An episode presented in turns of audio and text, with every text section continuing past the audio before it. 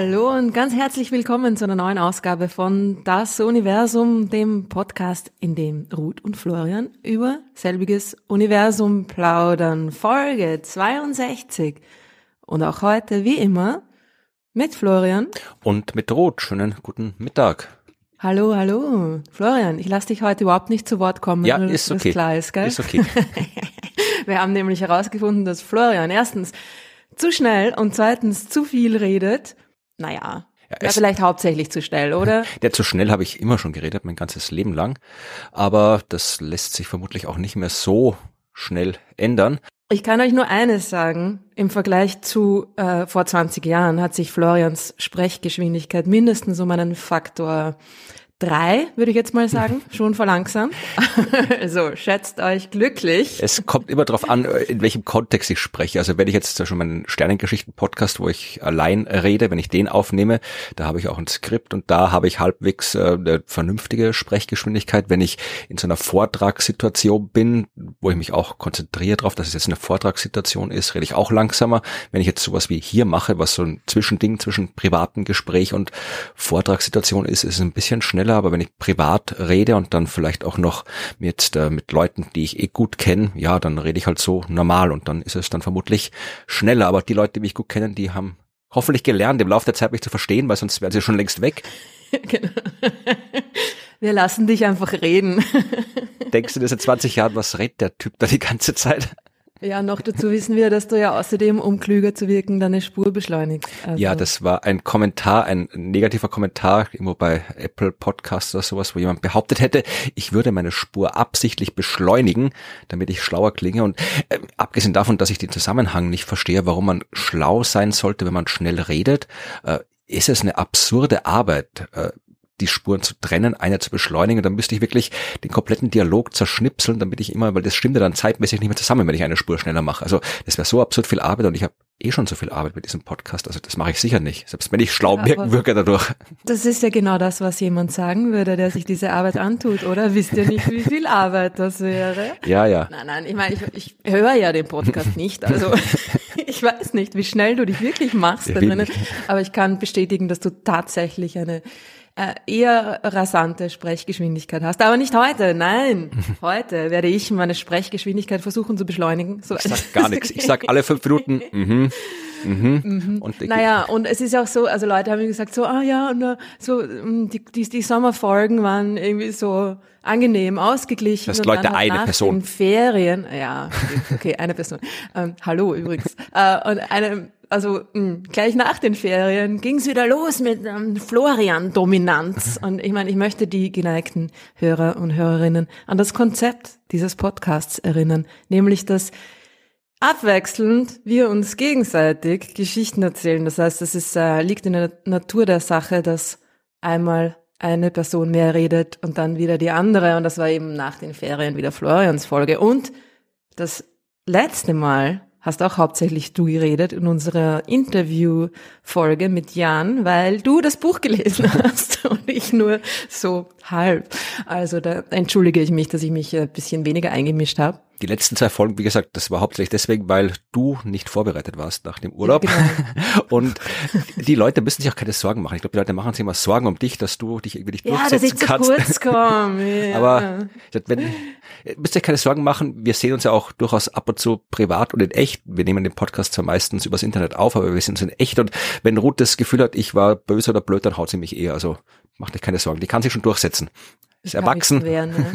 Und du darfst da heute dich auch ein bisschen einmischen, vor allem ganz am Anfang würde ich dich um deine professionelle Asteroiden-Fuzzi-Spezialmeinung zu der DART-Mission bitten, denn es ist ja äh, ein Kühlschrank in einen Asteroiden hineingekracht. Ja, oder um mit den äh, PR-Vergleichen der NASA zu reden oder der amerikanischen Medien, die ja keine Einheiten kennen, außer irgendwelchen imperialen Einheiten und obskuren Vergleichen. Die NASA hat gesagt, es ist ein Kühlschrank großes Ding in ein Footballstadion großen Asteroid geknallt. Also so werden in den USA Dinge verglichen, nichts mit Metern.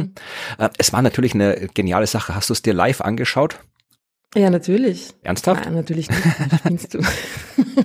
ja, also für die, die es noch nicht mitbekommen haben sollten, wir haben in der letzten Folge kurz darüber gesprochen, es ist am frühen Morgen des 27. Septembers ein menschengemachtes Objekt in einen nicht menschengemachten Asteroid gekracht, äh, absichtlich. Das war die Mission DART, die durchgeführt wurde, um zu testen, ob wir in der Lage sind, die Umlaufbahn eines Asteroiden zu verändern.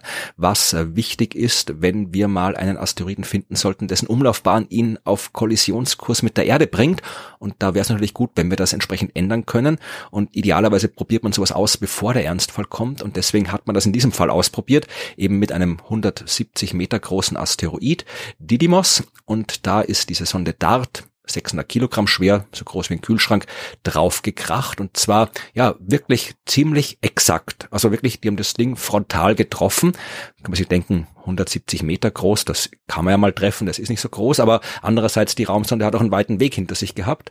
Das war schon durchaus eine Leistung, dass man das so genau getroffen hat. Da kann man durchaus mal begeistert sein. Und ja, es gab natürlich schöne Bilder. Also man hat gesehen von der Raumsonde selbst, die hat Bilder gemacht, solange bis sie dann keine Bilder mehr machen konnte. Das letzte Bild ist so klassisches, so äh, obere paar Zeilen des Bilds quasi. Da sieht man noch ein bisschen Asteroid und darunter nur noch so rot, also kaputte Kamera. Aber davor hat man noch äh, eine Aufnahme gesehen von äh, der Asteroidenoberfläche. Ja, wirklich mit so, ja, da waren Steine drauf, so einen halben Meter groß äh, war die Auflösung. Sogar ein bisschen kleiner vermutlich sogar noch. Also das war das schon. hat schon ziemlich, ziemlich cool ausgesehen. Was mich gewundert hat, ist, wie bröckelig dieses Ding in Wirklichkeit ist. Ne? Ja, das finden wir jetzt immer mehr raus, seit wir immer mehr Asteroiden aus der Nähe besuchen. Es sind ja immer noch nicht so viel. Wir haben immer vielleicht gerade mal zwei Dutzend höchstens, noch nicht mal zwei Dutzend Asteroiden aus der Nähe gesehen in Auflösung. Also dass die so Konglomerate sind, so fliegende Geröllhaufen mhm. eigentlich.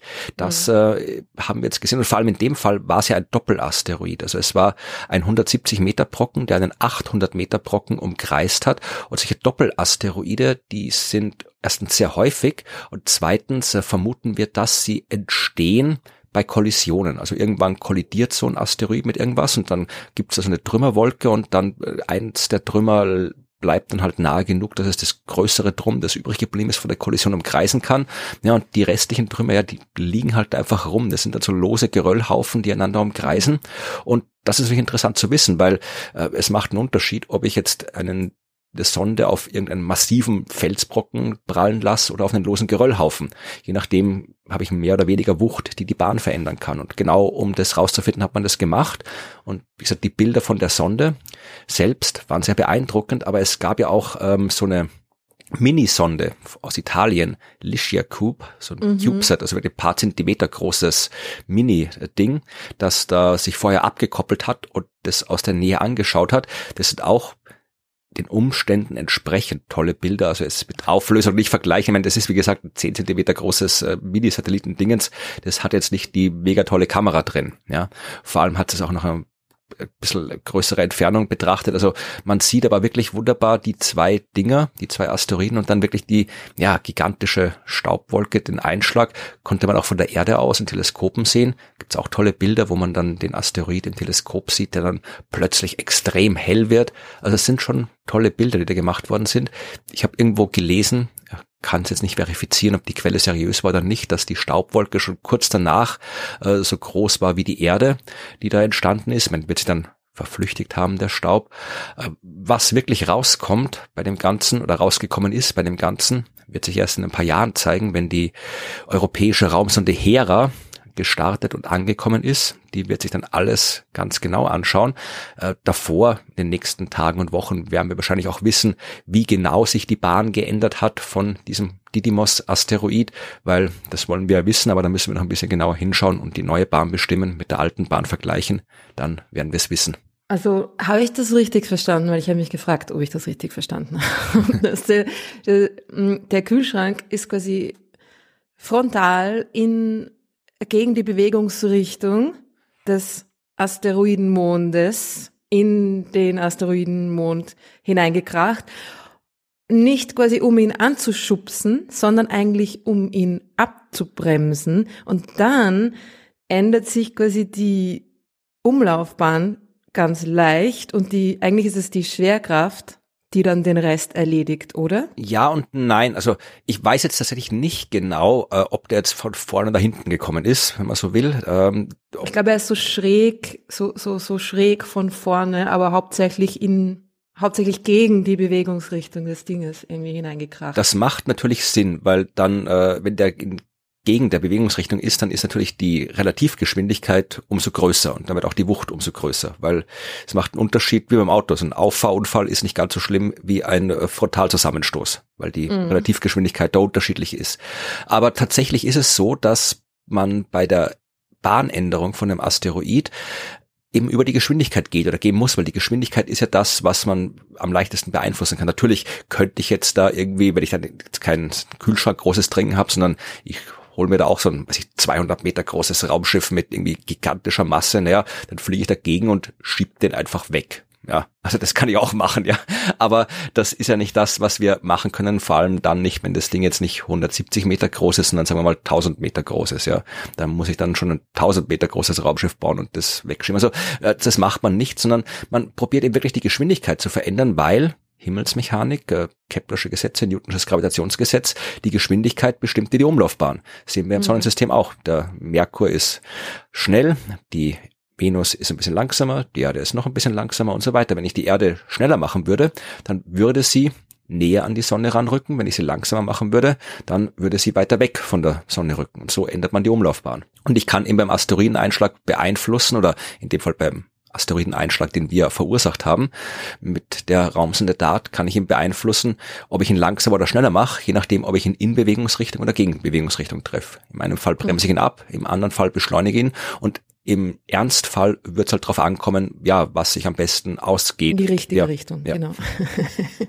und es ist ja auch so, dass man die, die, die Bahn des, dieses Asteroidenmondes jetzt quasi, also man, man sieht das natürlich nicht, wie genau sich der bewegt, ja klar. Also man kann den nicht äh, separat beobachten, ne?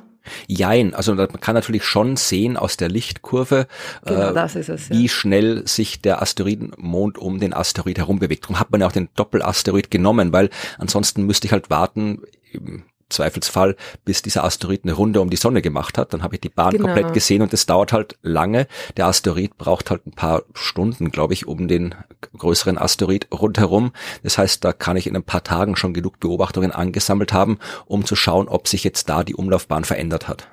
Genau, also man kann nicht irgendwie beobachten, wie sich die Bahn dieses Dings tatsächlich jetzt am Himmel relativ zu den anderen Sternen, Objekten und so weiter da verändert hat.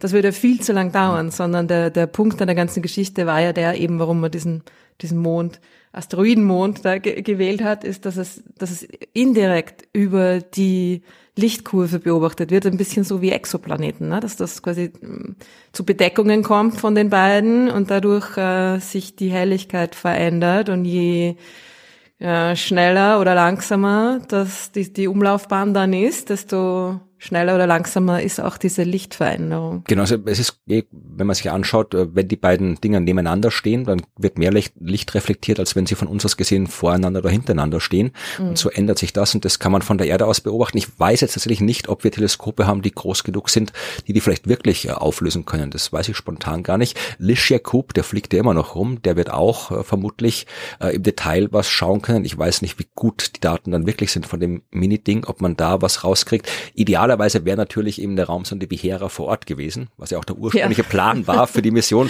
bevor Europa mhm. gesagt hat, sie geben das Geld nicht her dafür und sich ein paar Jahre später da doch wieder anders entschieden haben. Jetzt sehen wir es halt erst später. Aber wir haben die Technik, um diese Bahnänderung rauszufinden. Und es geht eben wirklich um die Bahn, die der Asteroidenmond, der kleine, um den großen macht und nicht um die Bahn, die das gesamte System halt um die Sonne mhm. macht. Die wird mhm. sich nicht dramatisch ändern, weil der große, den haben wir nicht abgeschossen, der ist ja nur nebenbei, der fliegt weiter da lang, wo er weiterfliegt. Nur der kleine wird sich jetzt ein bisschen anders um den großen rundherum bewegen. Mhm.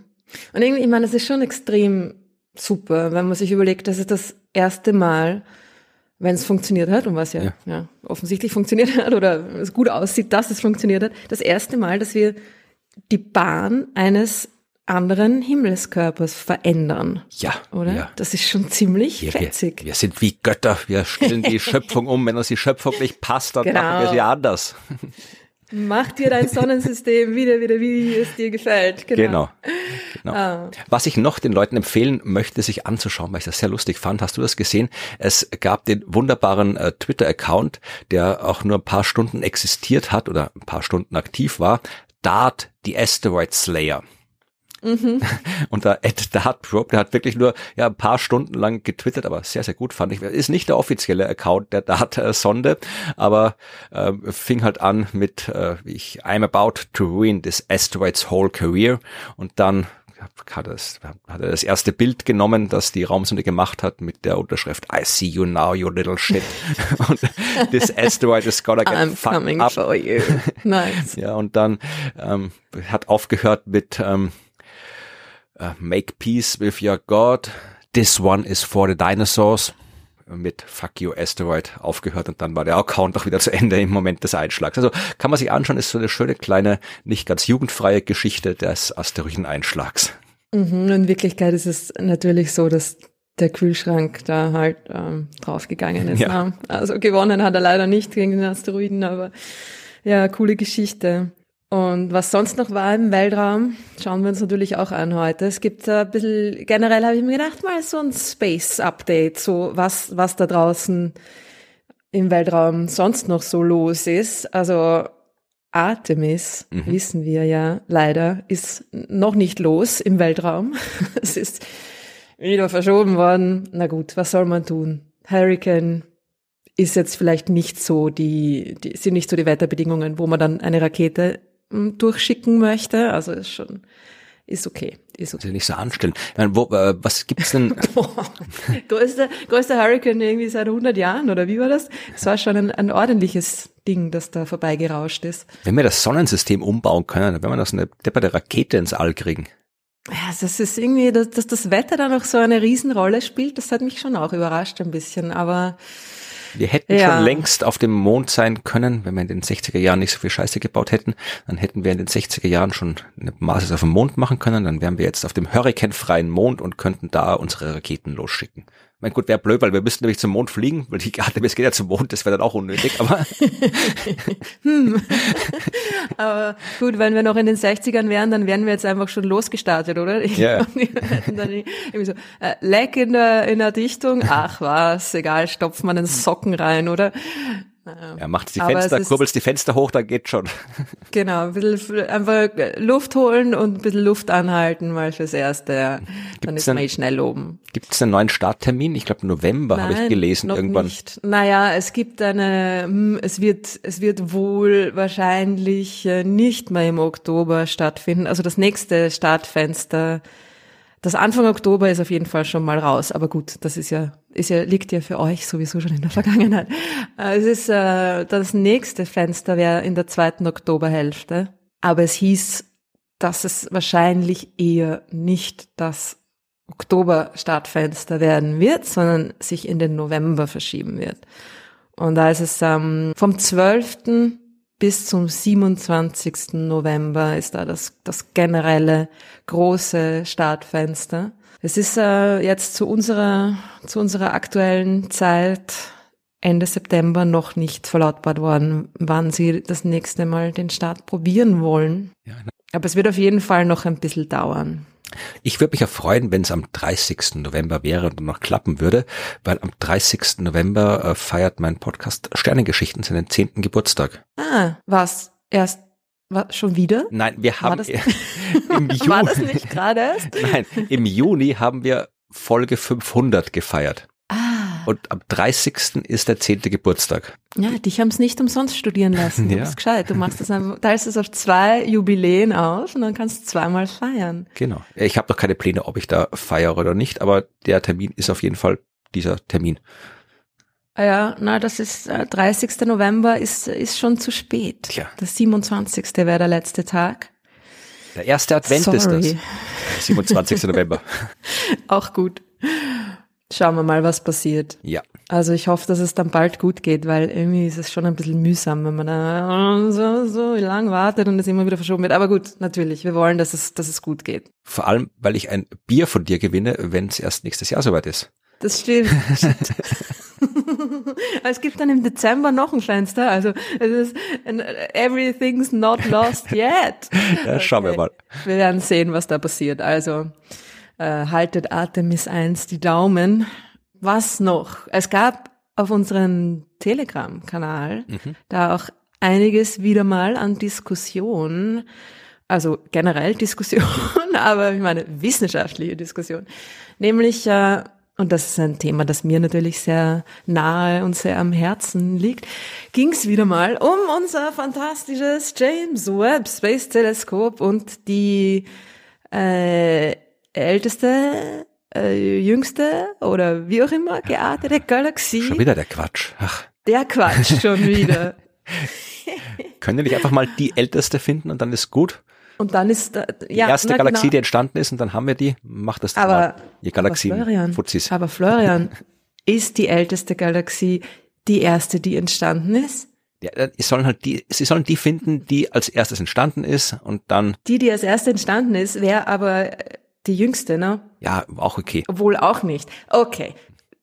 Lass uns das Thema noch einmal kurz ähm, behandeln. Bitte. Es ist im, im August die quasi bisher älteste Galaxie entdeckt worden, die Sirius 93 und so weiter. Wie? Moment, ich habe die Nummer sogar, die Telefonnummer 93316 ja, vom, vom Sirius äh, Survey. Und jetzt hat sich äh, ein User namens PFO, sorry, ich weiß nicht, wie, wie, wie, du, wie du wirklich heißt, aber äh, hat sich gewundert, PFO, nennen wir PFO einfach mal PFO. PFO wundert sich, dass äh, die Milchstraße ja auch schon sehr alt ist, ja, so laut Wikipedia 13,5 Milliarden Jahre. Und irgendwie ist das ja dann eigentlich noch älter als die Galaxie, die jetzt das James Webb da entdeckt hat. Mhm. Und er kennt sich halt einfach nicht mehr aus. Was ist da jetzt los? Ja? Ist die Milchstraße nicht dann eigentlich eine der ältesten Galaxien? Und die Geschichte ist die, was bedeutet älteste Galaxie? Also, es ist eine Definitionssache, na klar. Aber die älteste Galaxie würde man natürlich nicht im frühen Universum finden, sondern im lokalen Universum, in unserer Umgebung, ja. Das im, im fernen, also frühen Universum, können Galaxien nur jung sein, weil da das Universum ja noch jung war. Mhm. Ne? Also man kann einen quasi Vorläufer, man kann eine, eine Galaxie finden, die heute vielleicht eine alte Galaxie wäre. Aber das wissen wir dann natürlich nicht, weil wir diese jungen Galaxien aus dem frühen Universum nicht zu ihrem heutigen Erscheinungsbild, nicht dem heutigen Zeitpunkt beobachten können. Mhm. Also die Sache ist die, dass die älteste Galaxie kann nur quasi hier in unserer Umgebung sein, also die, die wir beobachten können. Alles andere, was wir nicht beobachten können, kann natürlich auch alt sein. Dafür haben wir aber leider also keine Möglichkeit, das uns anzuschauen. Sind wir die älteste Galaxie? Wahrscheinlich nicht. Oh, schade. also es ist einfach so, dass die meisten Galaxien auch alte Galaxien sind. Also was bedeutet das? Die meisten Galaxien enthalten sehr alte Sterne, die ungefähr diese 13,5 Milliarden Jahre alt sind, weil das genau der Zeitpunkt war oder der Zeitraum, sagen wir eher, in dem die ersten Sterne und somit auch die ersten Galaxien entstanden sind. Mhm. Das heißt, die Milchstraße war da auch schon dabei beziehungsweise okay. nicht die Milchstraße als Milchstraße, weil sie damals noch nicht wirklich sie selbst war. Also da war die Milchstraße noch einfach eine ganz andere Galaxie, beziehungsweise es war der Vorläufer der Milchstraße. Irgend, irgendein, irgendein kleiner hm, Sternhaufen, sagen wir jetzt mal, der sich dann im Laufe der Zeit zur Milchstraße entwickelt hat. Ja. Ich glaube, das Problem ist, dass Galaxien nicht so entstehen wie Sterne. Meine, selbst Sterne brauchen ein paar hunderttausend Millionen Jahre, nachdem man es betrachtet, bis halt aus einem Nichts oder halt einer Wolke ein Stern geworden ist, der ein echter Stern ist, so wie man sich einen Stern vorstellt.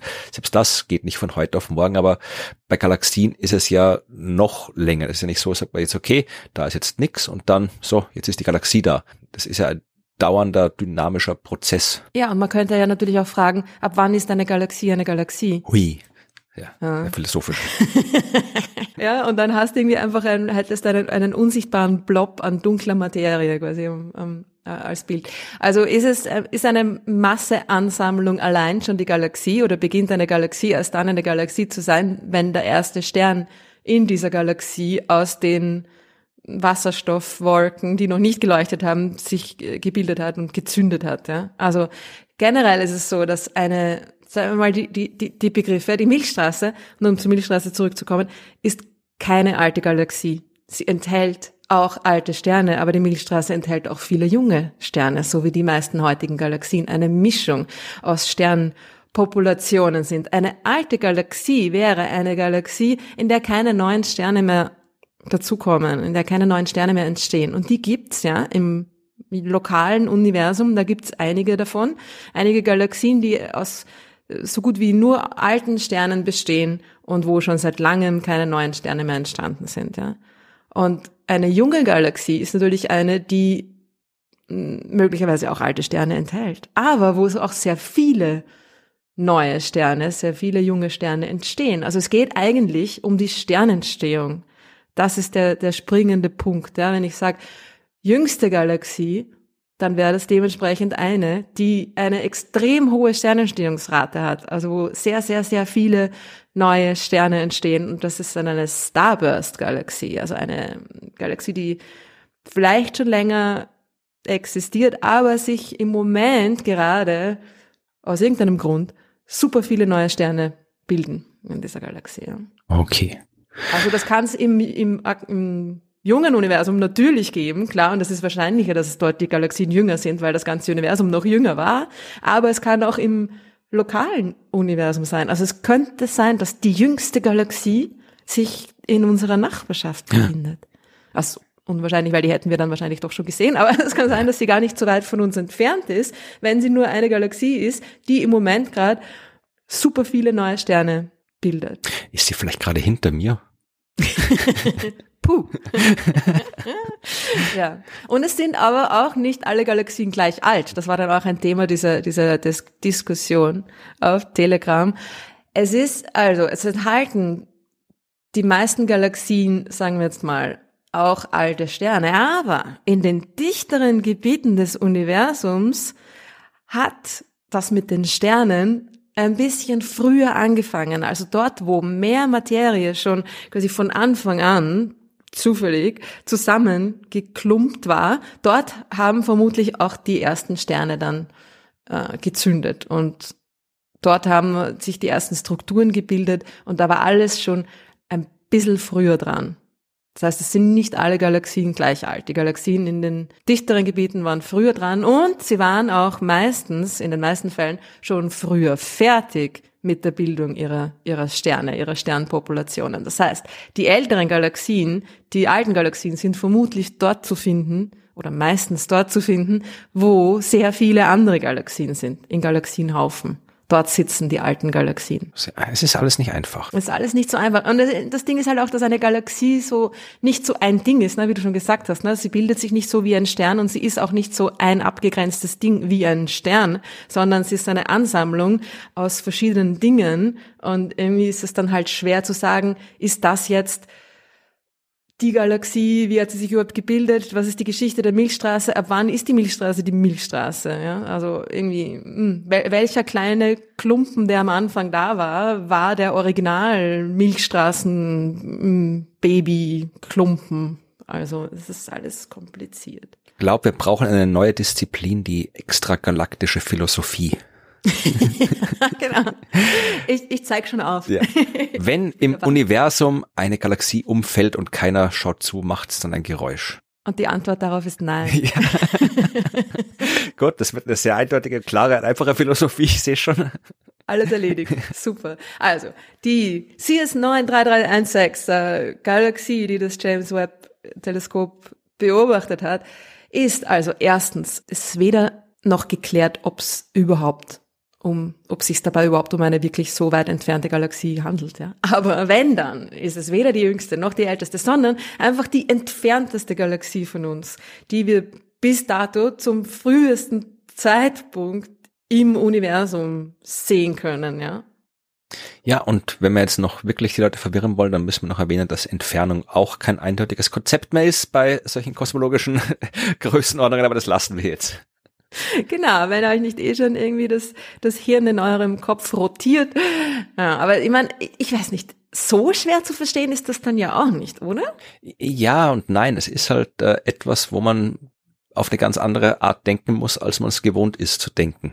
Man muss sich einfach von dem, von der Vorstellung lösen, dass das Universum ein, ein Ding ist, das quasi irgendwie fix ist und jetzt existiert oder eine, eine, eine Art Raum ist, in dem Dinge passieren. So ist es halt einfach nicht. Das Ganze ist irgendwie äh, ein dynamisches Gebilde und dass äh, die Konzepte von hier und jetzt sind einfach nur in unserer sehr, sehr, sehr lokalen Umgebung sinnvolle Konzepte. Ja. Ja, und genau. irgendwie das weiter hinaus in den Raum zu tragen, macht keinen Sinn. Aber wenn man sich das mal, wenn man das einfach mal fallen lässt und nicht versucht zu verstehen, aber wie ist das jetzt? Wie kann das sein? Wann ist das jetzt und Ding und wie ist das jetzt dort? Na, das, das, das ist nicht. Ja. Das, vergesst es einfach. Und wenn man sich da mal davon gelöst hat, dann ist es, glaube ich, auch gar nicht mehr, dann steht einem das nicht mehr so im Weg, ja, diese, dieses, ich muss mir das jetzt vorstellen können oder so. Ja, es ist ja tatsächlich durchaus ein Gedanke oder das sind alles durchaus Gedanken, die zu denken sich lohnt, weil im Wesentlichen waren das genau die Gedanken, die Albert Einstein gedacht hat, als er dann am Ende auf seine Relativitätstheorie gekommen ist. Also wenn man sich das Originalpaper durchliest, damals hieß es noch nicht Paper, damals war es ein Aufsatz, äh, zur Elektrodynamik bewegter Körper, äh, da von 1905, also der Artikel, der im Wesentlichen die spezielle Relativitätstheorie darstellt, da ist gleich, also nach der Einführung, Kapitel 1, kinematischer Teil, Absatz 1, Definition der Gleichzeitigkeit. Und da mhm. erklärt Einstein eben, dass es ja mit der Gleichzeitigkeit schwer ist, dass man nicht sagen kann, was gleichzeitig ist. Er legt halt dahin das da, was wir mittlerweile als Realität kennen, nämlich dass sowas wie Zeit und Raum halt ja etwas ist, das nicht absolut ist, das nur als Kombination und dynamisch betrachtet werden kann, wo unterschiedliche Menschen, unterschiedliche Beobachter zu unterschiedlichen Auffassungen darüber kommen. Und das gilt für das Universum das Ganze, weil das ist halt auch, je nachdem, was wir betrachten und wie wir uns in Bezug auf das, was wir betrachten, bewegen, äh, sind Dinge gleichzeitig, die für andere nicht gleichzeitig sind. Und das klingt auch verwirrend, mhm. der Satz. Und man kann schon durchaus verstehen, warum Leute das auch verwirrt, die darüber lesen oder davon hören. Aber so ist das Universum. Das ist nicht verpflichtet, für uns Sinn zu ergeben. Das ist halt so, wie es ist und wir müssen damit klarkommen. Ja, und vor allem wäre es ja total seltsam, wenn alles so super easy und klar und einfach wäre, oder? Ja. Dann wird es ja auch nicht so viel Spaß machen. Ja, ja, eh auch. Aber was jetzt das James Webb angeht, das ist auch irgendwie immer so, dass das alles noch nicht bestätigt ist, ja. Und das ist ja auch alles erst so super Early Science. Das ist die Early Release Science. Das sind die allerersten Programme, die, die quasi sofort, wo die Daten sofort der Allgemeinheit auch zur Verfügung gestellt worden sind. Und Leute haben halt einfach da jetzt schneller mal in ein paar schlaflosen Nächten sofort ihre, ihre Algorithmen drüber laufen lassen. Und dann sind das halt so die ersten Ergebnisse. Das ist alles noch nicht irgendwie gesichert, das ist alles noch nicht spektroskopisch nachgewiesen, ja, also da, da kommen noch viel mehr ähm, Rekorde und so weiter und so fort, ja aber hold your horses, ja, also nicht gleich so, wie soll ich sagen, also, na gut, aufgeregt sein ist, ist okay, ist immer gut, ja, Begeisterung ist immer gut, aber das ist erst so die Showcase-Phase des Teleskops und die ganzen wirklichen Rekorde, die auch dann tatsächlich, mh, mm, naja, besser belegt sind, wo die Beobachtungen quasi wirklich auch spektroskopisch und so weiter und besser gemacht worden sind und äh, länger beobachtet, länger belichtet und so weiter, die kommen alle erst, ja. Mhm. Also das ist nur ein Vorgeschmack auf die eigentlichen Rekorde, die uns das James Webb liefern wird. Und es gab dann in dieser Telegram-Diskussion noch äh, ein paar andere interessante Fragen, auch zu den Galaxien. Ich weiß, Fragen können erst an den Schluss und du hast ja auch irgendwie in deinem tollen mit einer PowerPoint-Folie bebilderten Vortrag über Podcasts auf der, auf der Viscom-Konferenz gesagt, wie wichtig ein Konzept und eine Struktur und ja. die Konstanz, die du übrigens Konsistenz genannt hast. Konstanz. Ja, aber Konsistenz gibt's auch. Ja, eh. Äh, wie wichtig das ist und darum haue ich das Ganze jetzt gleich mal durcheinander und ähm, beantworte zwei Fragen, nämlich Thomas in der Telegram-Gruppe dann gleich gefragt, ob es bei den Galaxien vielleicht sogar auch so Generationen gibt wie bei den Sternen, ne? dass irgendwie so die erste Generation der Sterne entsteht und dann bildet sich quasi aus den Innereien, aus den Überresten dieser ersten Sterne dann die nächste Sterngeneration und so geht das weiter. Nette Idee, Thomas, aber nein, leider. Das ist in, bei Galaxien nicht so. Also die Galaxien bestehen ja eigentlich immer aus einer Mischung an Sternen unterschiedlicher Generationen. Also verschiedenen Sternpopulationen nennt man das dann. Die, die sich äh, ganz am Anfang gebildet haben, sind schon wieder weg und die fetten, ja, die großen, massereichen, die kleineren, die sich auch schon am Anfang gebildet haben, die sind noch da, weil die so lang leben und das ist immer eine Mischung. Also das ist irgendwie vielleicht auch wieder mit dem Grund, dass es das nicht gibt, weil eine Galaxie nicht so, nicht so sehr ein abgegrenztes Ding ist wie ein Stern. Ja. Aber ich fand die Idee spannend. Und Bernd hat dann auch noch gefragt, äh, eben, wie man überhaupt das Alter einer Galaxie bestimmen kann und ähm, welche Galaxie die jüngste wäre, zu welcher Zeit die entstanden ist. Gut, die Frage haben wir eigentlich schon beantwortet. die kann es immer geben, je nachdem, wann gerade die meisten Sterne da entstanden sind, ob schon vor langer Zeit oder erst kürzlich. Wahrscheinlicher ist die jüngste Galaxie doch im frühen Universum zu finden, weil da das Universum jünger war und so weiter. Aber er sagt dann auch noch, und das fand ich auch eine sehr spannende Frage, gibt es eine Art Histogramm, Anzahl entstandener Galaxien über das Alter des Universums. Oh, das, Wie viele sind wann entstanden, ne? Das hat doch sicher schon mehr gemacht. Das klingt gut. Das, das klingt nach was, was man machen würde, wenn man Galaxien erforscht. Yes, it's Galaxy Evolution. Das war, das war mein Forschungsgebiet. Ja, natürlich gibt's sowas. Also, es ist nicht quasi, es ist nicht direkt die Anzahl der entstandenen Galaxien, sondern es geht eigentlich mehr darum, wann sind wo wie viele Sterne entstanden. Mhm. Ja, und das ist die Cosmic Star Formation Rate und die Untersuchung, wie sich diese kosmische Sternentstehungsrate über das Alter des Universums entwickelt hat. Und das ist ein super spannendes Gebiet. Ja. Und es gibt ein Teleskop, das noch nicht im Weltraum ähm, sich befindet, es ja. aber hoffentlich bald sein wird und das sich genau um diese um diese Cosmic Star Formation Rate und ihre Entwicklung kümmern wird, die das beobachten wird. Und zwar wird dieses Teleskop unter anderem den, den Peak dieser kosmischen Sternentstehung untersuchen. Also da, wo im Universum die meisten Sterne entstanden sind, wo auch die meisten Galaxien dann natürlich ihre, ihre, ihre Körper bekommen haben, ja, also ihre mhm. Sterne. Und das ist ein extrem cooles Teleskop und über das wollten wir eh schon mal reden und darüber reden wir heute. Das ist unsere Hauptgeschichte. Kannst du äh, erraten, um welches Teleskop es sich handelt? Ja, nachdem du es so angekündigt hast und so verwiesen hast, könnte ich so tun, als wüsste ich nicht, aber du wirst über das äh, Nancy Roman Space Teleskop sprechen. Yes, genau, das kurz ja nur mittlerweile nur mehr Roman Space Teleskop genannt wird. Das fand ich auch irgendwie ganz lustig. Da äh, habe ich ein E-Mail bekommen über das äh, das Roman Community Forum und ich so, das was? so, was haben die Römer jemals für uns getan? Nein. Es Bin mir nicht ganz sicher, ob ich das gut finde.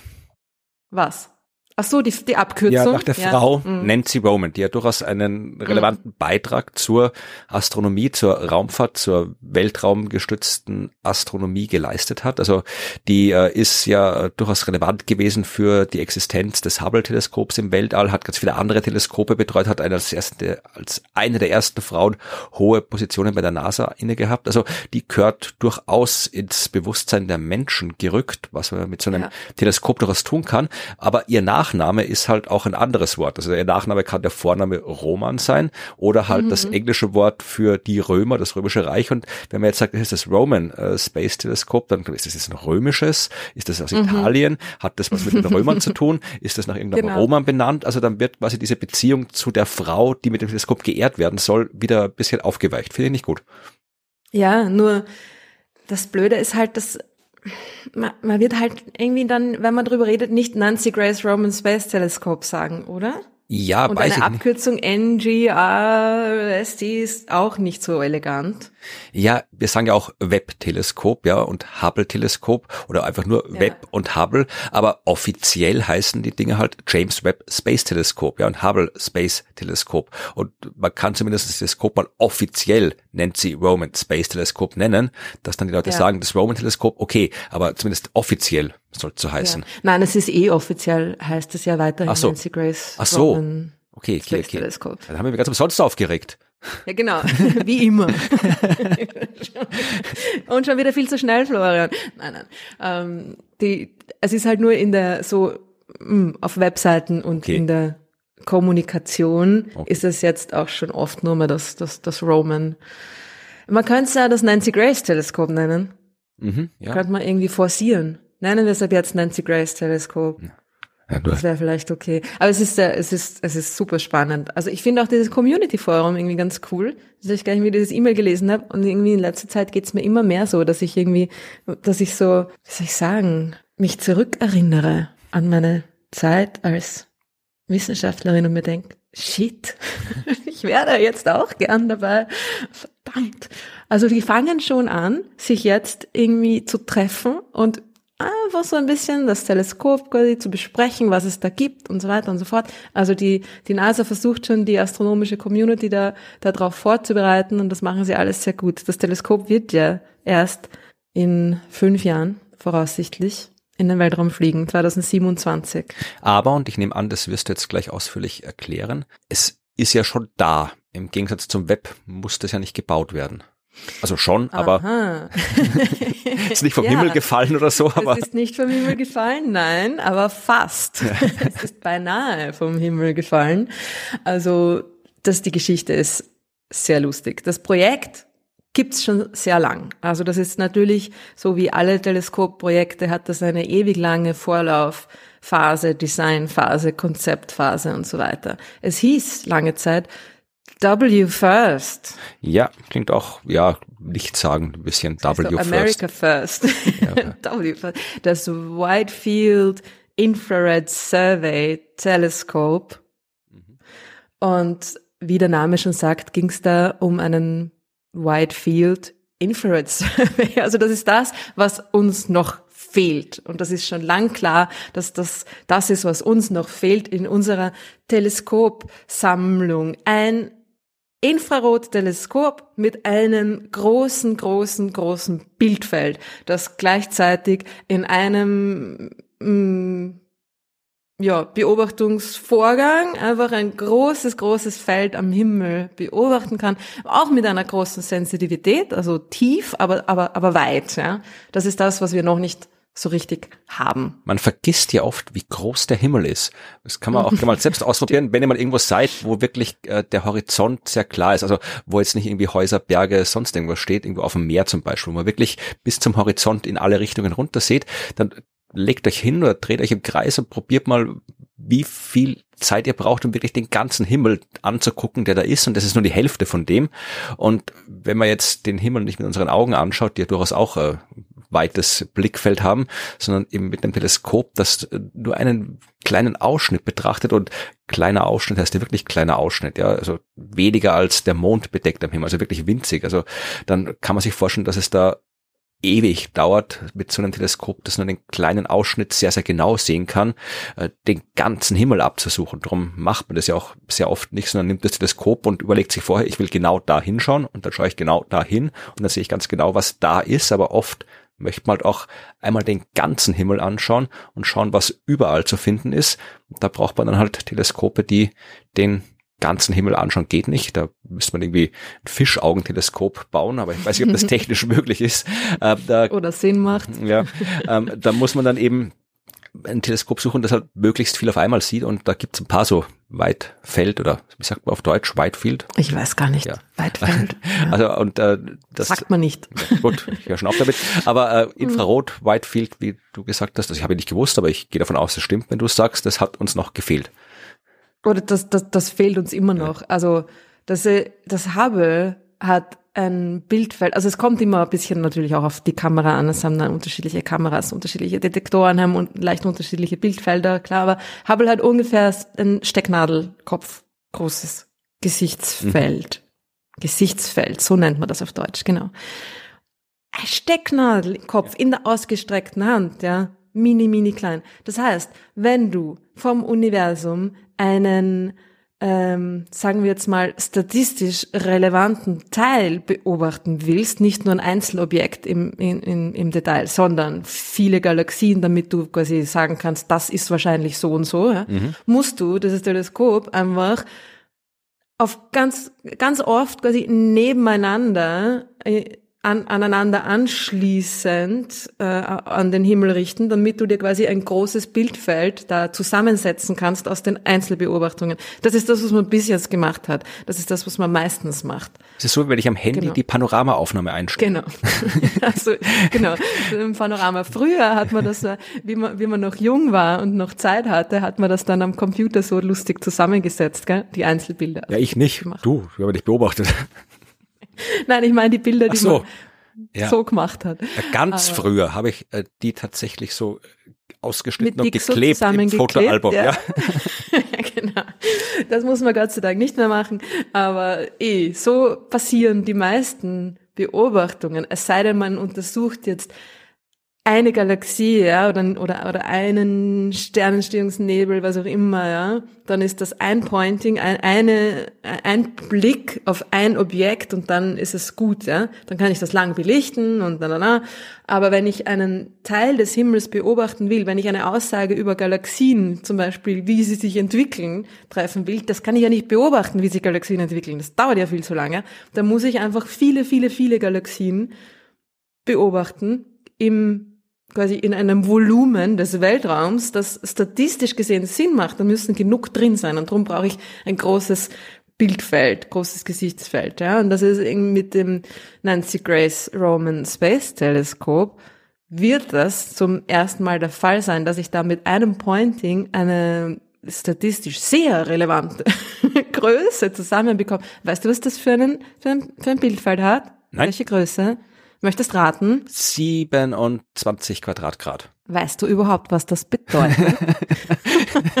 Der Mond hat ein halbes Grad, also das wäre sehr viel. Das ist aber 5 Quadratgrad.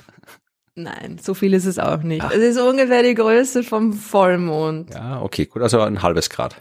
Aber du musst ja vorstellen, du hast ein Teleskop wie das Hubble, das ein Bildfeld hat vom Vollmond. Ja. Das ist 100 Mal, das ist ein Faktor 100. Also wir wollen jetzt hier kein Hubble-Bashing betreiben, ja, das Arme, das wird ihm daher genommen als Vergleichsobjekt. Äh, ist, ist, ist auch großartig, hat halt eine viel höhere Auflösung, ja, du hast halt natürlich immer ein Trade-off. Du kannst nicht ein beliebig großes Gesichtsfeld machen dir mit einem Teleskop und immer noch die gleiche Auflösung haben, ja. Also das, die gleiche Vergrößerung. Du hast einfach im, beim Hubble halt ein kleines Feld und eine sehr große Vergrößerung. Jetzt, und beim James Webb übrigens auch, ja. Also das ist auch so ein Teleskop, das eine große Vergrößerung hat, aber ein kleines Bildfeld. Das Nancy Grace hat ein riesiges Bildfeld, dafür eine etwas kleinere Vergrößerung, ja, klar, aber trotzdem noch gut genug, ja, und vor allem halt auch hat es die gleiche Sensitivität des Hubble. Warum? Wo ist das hergekommen? Ja, woher? Haha. Das Projekt war geplant schon, also es weiß gar nicht, wann die, wann die hm, Planungsphase begonnen hat, aber es ist auch schon in den frühen 2000er Jahren muss das gewesen sein, vielleicht, vielleicht sogar noch, noch früher. Da ist halt parallel auch das James Webb gelaufen und irgendwann ist dann halt klar geworden, okay, James Webb ist, äh, ist früher dran, ne? das war noch davor auch schon geplant, dass es davor in den Weltraum geschossen wird und das verbraucht sehr viele Ressourcen, es wird immer teurer, immer teurer und ähm, 2011 war dann so klar, shit, wir haben kein Geld. Das Web hat all unsere Ressourcen aufgebraucht. Die NASA ist sich bewusst geworden, dass jetzt für W First, für dieses ähm, Whitefield Teleskop eigentlich keine Kohle mehr hat. Und ich stelle mir so dieses Meeting vor, ja, wo dann ähm, mit, ich weiß nicht, wie genau die zusammengekommen sind. Das fände ich auch sehr spannend. Also, falls jemand da Insider-Informationen hat, ja.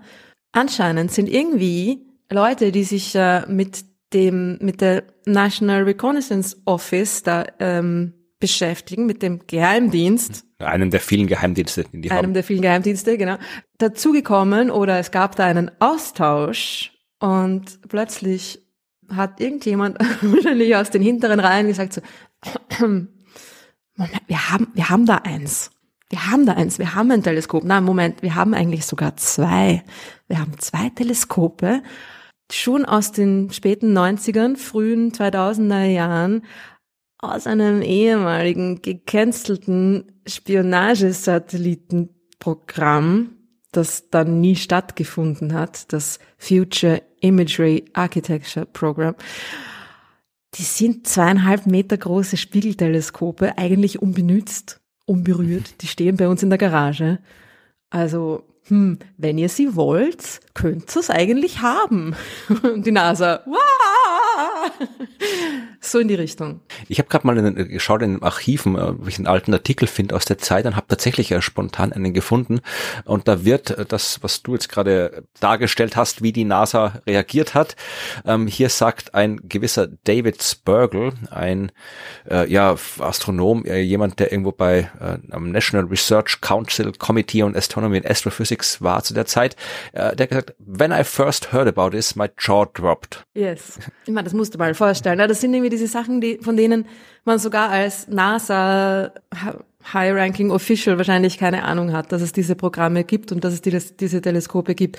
2011 war das, ja. Und das ist, das, diese, diese zwei Teleskope, zwei, zweieinhalb Meter Spiegelteleskope vom, vom Typ Hubble Weltraumteleskop liegen da seit ungefähr zehn Jahren unbenützt in irgendeinem, in, wo liegt, wo liegt so ein Teleskop rum, ja? In irgendeinem Hangar wahrscheinlich, auf irgendeinem hohen Regal. Naja, auf jeden Fall gab's da diese Spiegelteleskope, die dann einfach der NASA, naja, donated, also geschenkt wurden ist jetzt natürlich auch nicht so, dass die eins zu eins jetzt das dann das Teleskop dann einfach so verwendet haben. Ja, also im Grunde ist es so, dass eigentlich nur der Hauptspiegel im Nancy Grace Roman Teleskop wieder verwertet, wieder verwendet wird, ja. Aber trotzdem, der Hauptspiegel ist ja schon mal irgendwie, naja, wie der Name schon sagt, der Hauptbestandteil eines Teleskops. Was haben Sie aus dem zweiten gemacht? Ja, gute Frage. Noch nichts. Ah, okay. also ist ganz lustig, weil das, das, ist, das ist noch frei, Florian. Also, wenn du eine Idee hast, das, das liegt noch rum. Also sie, sie haben beide Teleskope eigentlich der, der, der NASA mh, mm, zur Verfügung gestellt. Das heißt, könnte die NASA mit dem zweiten auch noch was machen. Es gibt einige Ideen, es ist noch nicht, ist noch nicht entschieden oder überhaupt, äh, ja, weiß gar nicht, ob jetzt da was ansteht oder ob da jetzt bald was entschieden wird. Es ist, gibt eine Bedingung. Es darf nicht für Erdbeobachtungen eingesetzt werden. Aber gut, das möchte die NASA ja wahrscheinlich eh nicht. Man könnte es zum Beispiel, man könnte zum Beispiel den Mars Reconnaissance Orbiter austauschen. Das kleine Teleskop, das um den Mars fliegt. Dann hätte man da halt einfach auch ein viel besseres Teleskop, das den Mars beobachtet und vom Mars aus vielleicht sogar auch das äußere Sonnensystem beobachten kann. Das wäre eine, das wäre eine Idee, eine Option. Äh, ja, Oder vom mal Mars schauen. die Erde aus beobachten, wenn keiner hinschaut. ich habe genau. gerade geschaut, das ist interessant. Ähm, anscheinend hat äh, der Geheimdienst, die NRO, mehr astronomisches Material rumliegen. Ich habe gerade gefunden, es gibt äh, oder es gab am Whipple Observatory, das ist äh, in Arizona, ist auch so ein klassische Teleskopseite.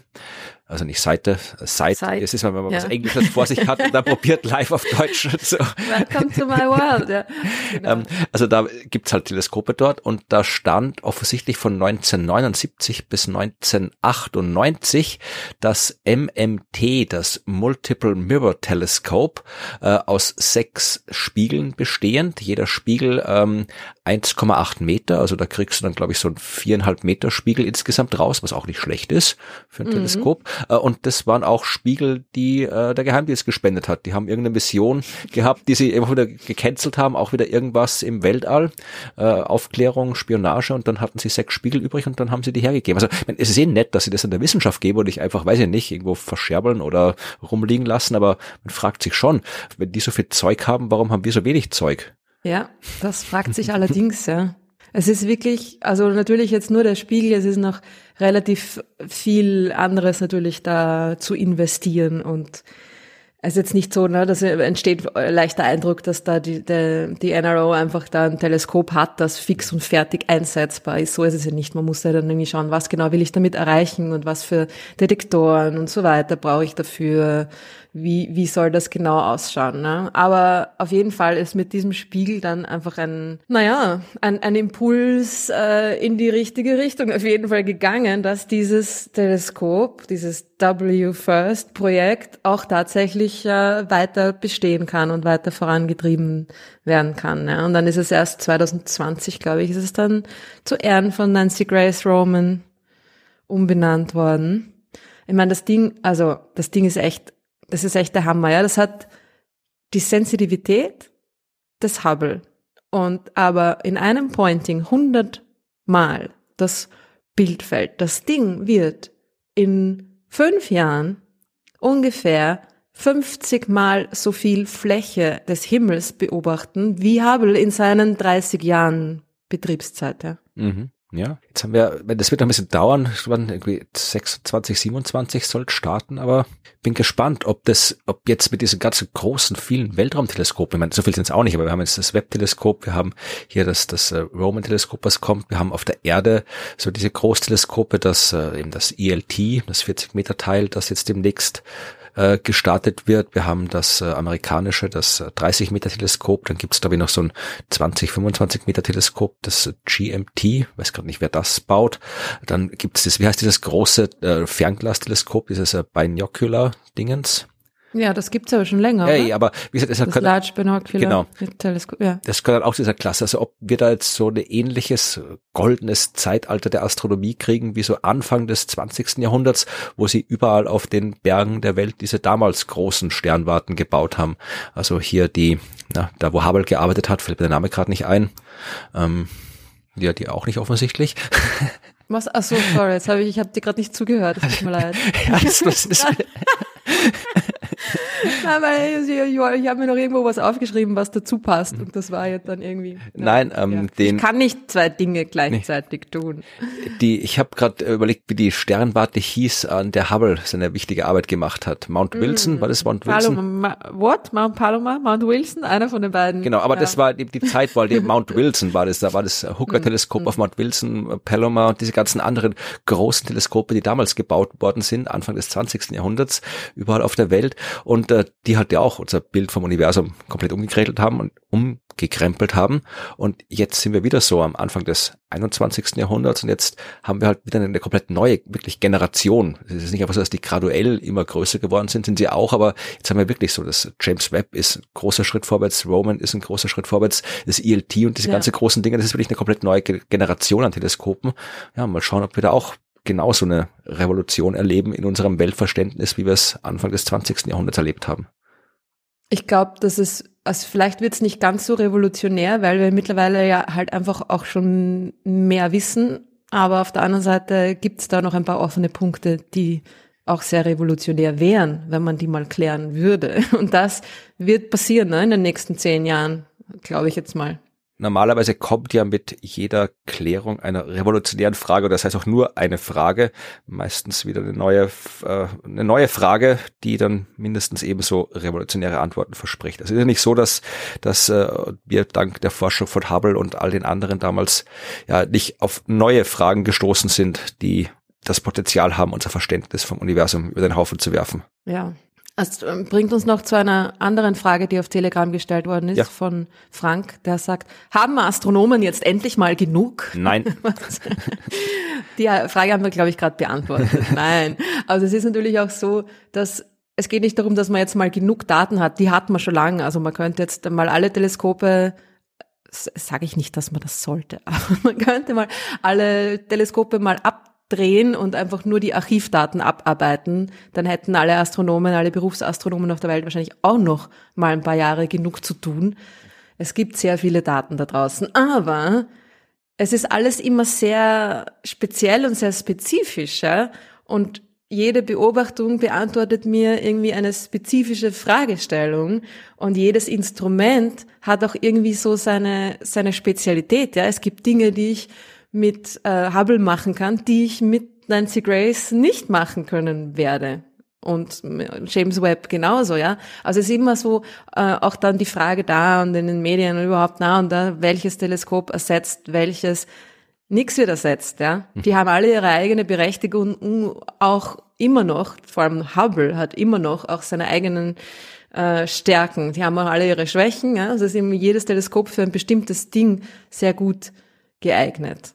Ja, und jetzt im Vergleich zum James Webb konkret, ja, auch Infrarot und so weiter. Es ist äh, Nancy Grace ist nur im nahen Infrarot, also James Webb beobachtet weiter hinaus ins, ins Rote, ins Infrarote, aber eben der, das, das Gesichtsfeld ist der Hauptunterschied. Ja? Also dass das, das James Webb einfach auch eine viel höhere Auflösung, viel höhere Vergrößerung hat, dafür nur ganz kleine Bilder macht und Nancy Grace hat dafür einfach dieses riesige Bildfeld und, und wird halt einfach hauptsächlich statistische äh, relevante Beobachtungen damit auch machen können. Ja. Und weißt du, was es noch gibt? Äh, nämlich China, habe ich jetzt auch gerade gefunden beim kurz durch Teleskope klicken. China hat man ja nicht so auf dem Schirm, weil die machen ja tatsächlich, ja. die halten sich aus den internationalen Beziehungen ein bisschen raus, die machen da ihr eigenes Ding. Wir haben ja in der vorletzten Folge, glaube ich, schon über dieses äh, Earth to Zero äh, Teleskop gesprochen, das China starten will in ein paar Jahren, um wirklich eine habitable zweite Erde zu finden da draußen oder zumindestens Exoplaneten deutlich äh, genauer zu untersuchen, als es bisher möglich war. Und jetzt habe ich gerade Xuntian gefunden. Man spricht es mit ziemlicher Sicherheit anders aus. Heißt so viel wie Weltraumwächter, Weltraumbeobachter, ist international als CSST, Chinese Chinese Survey Space Telescope bekannt, wird einen 2-Meter-Spiegel mhm. haben, hauptsächlich im optischen Beobachten, aber auch im nahen Infrarot und ein Gesichtsfeld äh, 300 bis 350 mal größer als das vom Hubble-Teleskop. Kann mhm. äh, 40 Prozent des Himmels mit zweieinhalb Gigapixel Kamera äh, beobachten im Laufe von zehn Jahren und wird starten nächstes Jahr im Dezember. Echt? Ja ist Teil dieser Raumstation, die China gerade aufbaut und wird auch da mhm. äh, koorbital mit der Raumstation sein. Also Tiangong heißt, glaube ich, die Raumstation und wird mhm. da quasi so neben dieser chinesischen Raumstation geparkt, was natürlich praktisch mhm. ist, weil da kannst du halt dann immer mal schnell rüber und was einbauen, ausbauen, umbauen und so weiter. Ist eigentlich eine gute Idee. Ja, ja. Ist eine total gute Idee. Nicht schlecht. Da erfahrt man irgendwie so wenig drüber. Ja, ey, das Gut, meine ich ja. Muss halt ein bisschen recherchieren, aber es ist irgendwie, aber nicht so in den Medien. Das finde ich schade. Mhm. Hm. Naja, Vielleicht haben Aber wir es, Hörer, es ist viel los, ja. Haben wir ja? Hörerschaft? Ich weiß, dass wir Hörerschaft haben, die sich in China aufhält, glaube ich. Aber vielleicht haben wir auch welche, die Einblick in die chinesischen Astronomie- und Raumfahrtaktivitäten haben. Also ich, wir rufen jetzt nicht zur Spionage auf. Es muss der Geheimdienst bitte nicht vorbeikommen bei uns oder sonst was. Aber vielleicht äh, China ist ja trotzdem, kann ja trotzdem als äh, auch Student, Studentin aus Österreich, Deutschland, sonst wo, kann man ja trotzdem in China arbeiten und forschen. Gibt's ja genug. Also ich kannte genug, die äh, dort gearbeitet haben. Mein ehemaliger Doktorvater hat äh, eine Zeit lang, glaube ich, ein halbes Jahr, ein Jahr als Gastprofessor in China gearbeitet. Also das gibt's ja. Also wenn uns wer ja, zuhört ja, und uns ein bisschen was über die chinesische Astronomie erzählen will, sag mal Bescheid, das wäre sicher interessant. Voll gern, ja. ja. Die Frage ist jetzt natürlich auch noch, was genau wird Nancy Grace mhm. beobachten? Das mhm. ist eigentlich das eigentlich Interessante daran, wird es die ersten, wird es die jüngsten beziehungsweise ältesten Galaxien Ich schalte dich gleich weg. Nein, natürlich nicht. Es wird nicht das ganz frühe Universum beobachten. Das kann es halt einfach nicht so gut, ja. Das soll ja das James Webb tun. Also, was kann es am besten mit seinem riesen Bildfeld? So viel wie möglich, ja. Das ist einfach so viel äh, schiere Menge an Dingen, die es beobachten kann, ist, äh, ist äh, die, die, die Stärke von Nancy Grace. Es ist auch, es ist schon auch empfindlicher. Und das ist natürlich cool. Du hast dann ein Riesenfeld und kannst doch jetzt vielleicht nicht bis an den Anfang des Universums, aber doch ziemlich weit hinausgehen.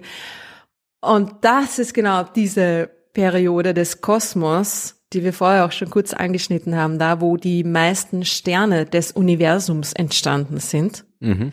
Das nennt man den Cosmic Noon. Okay, Mittag. Mittag. High Noon, genau.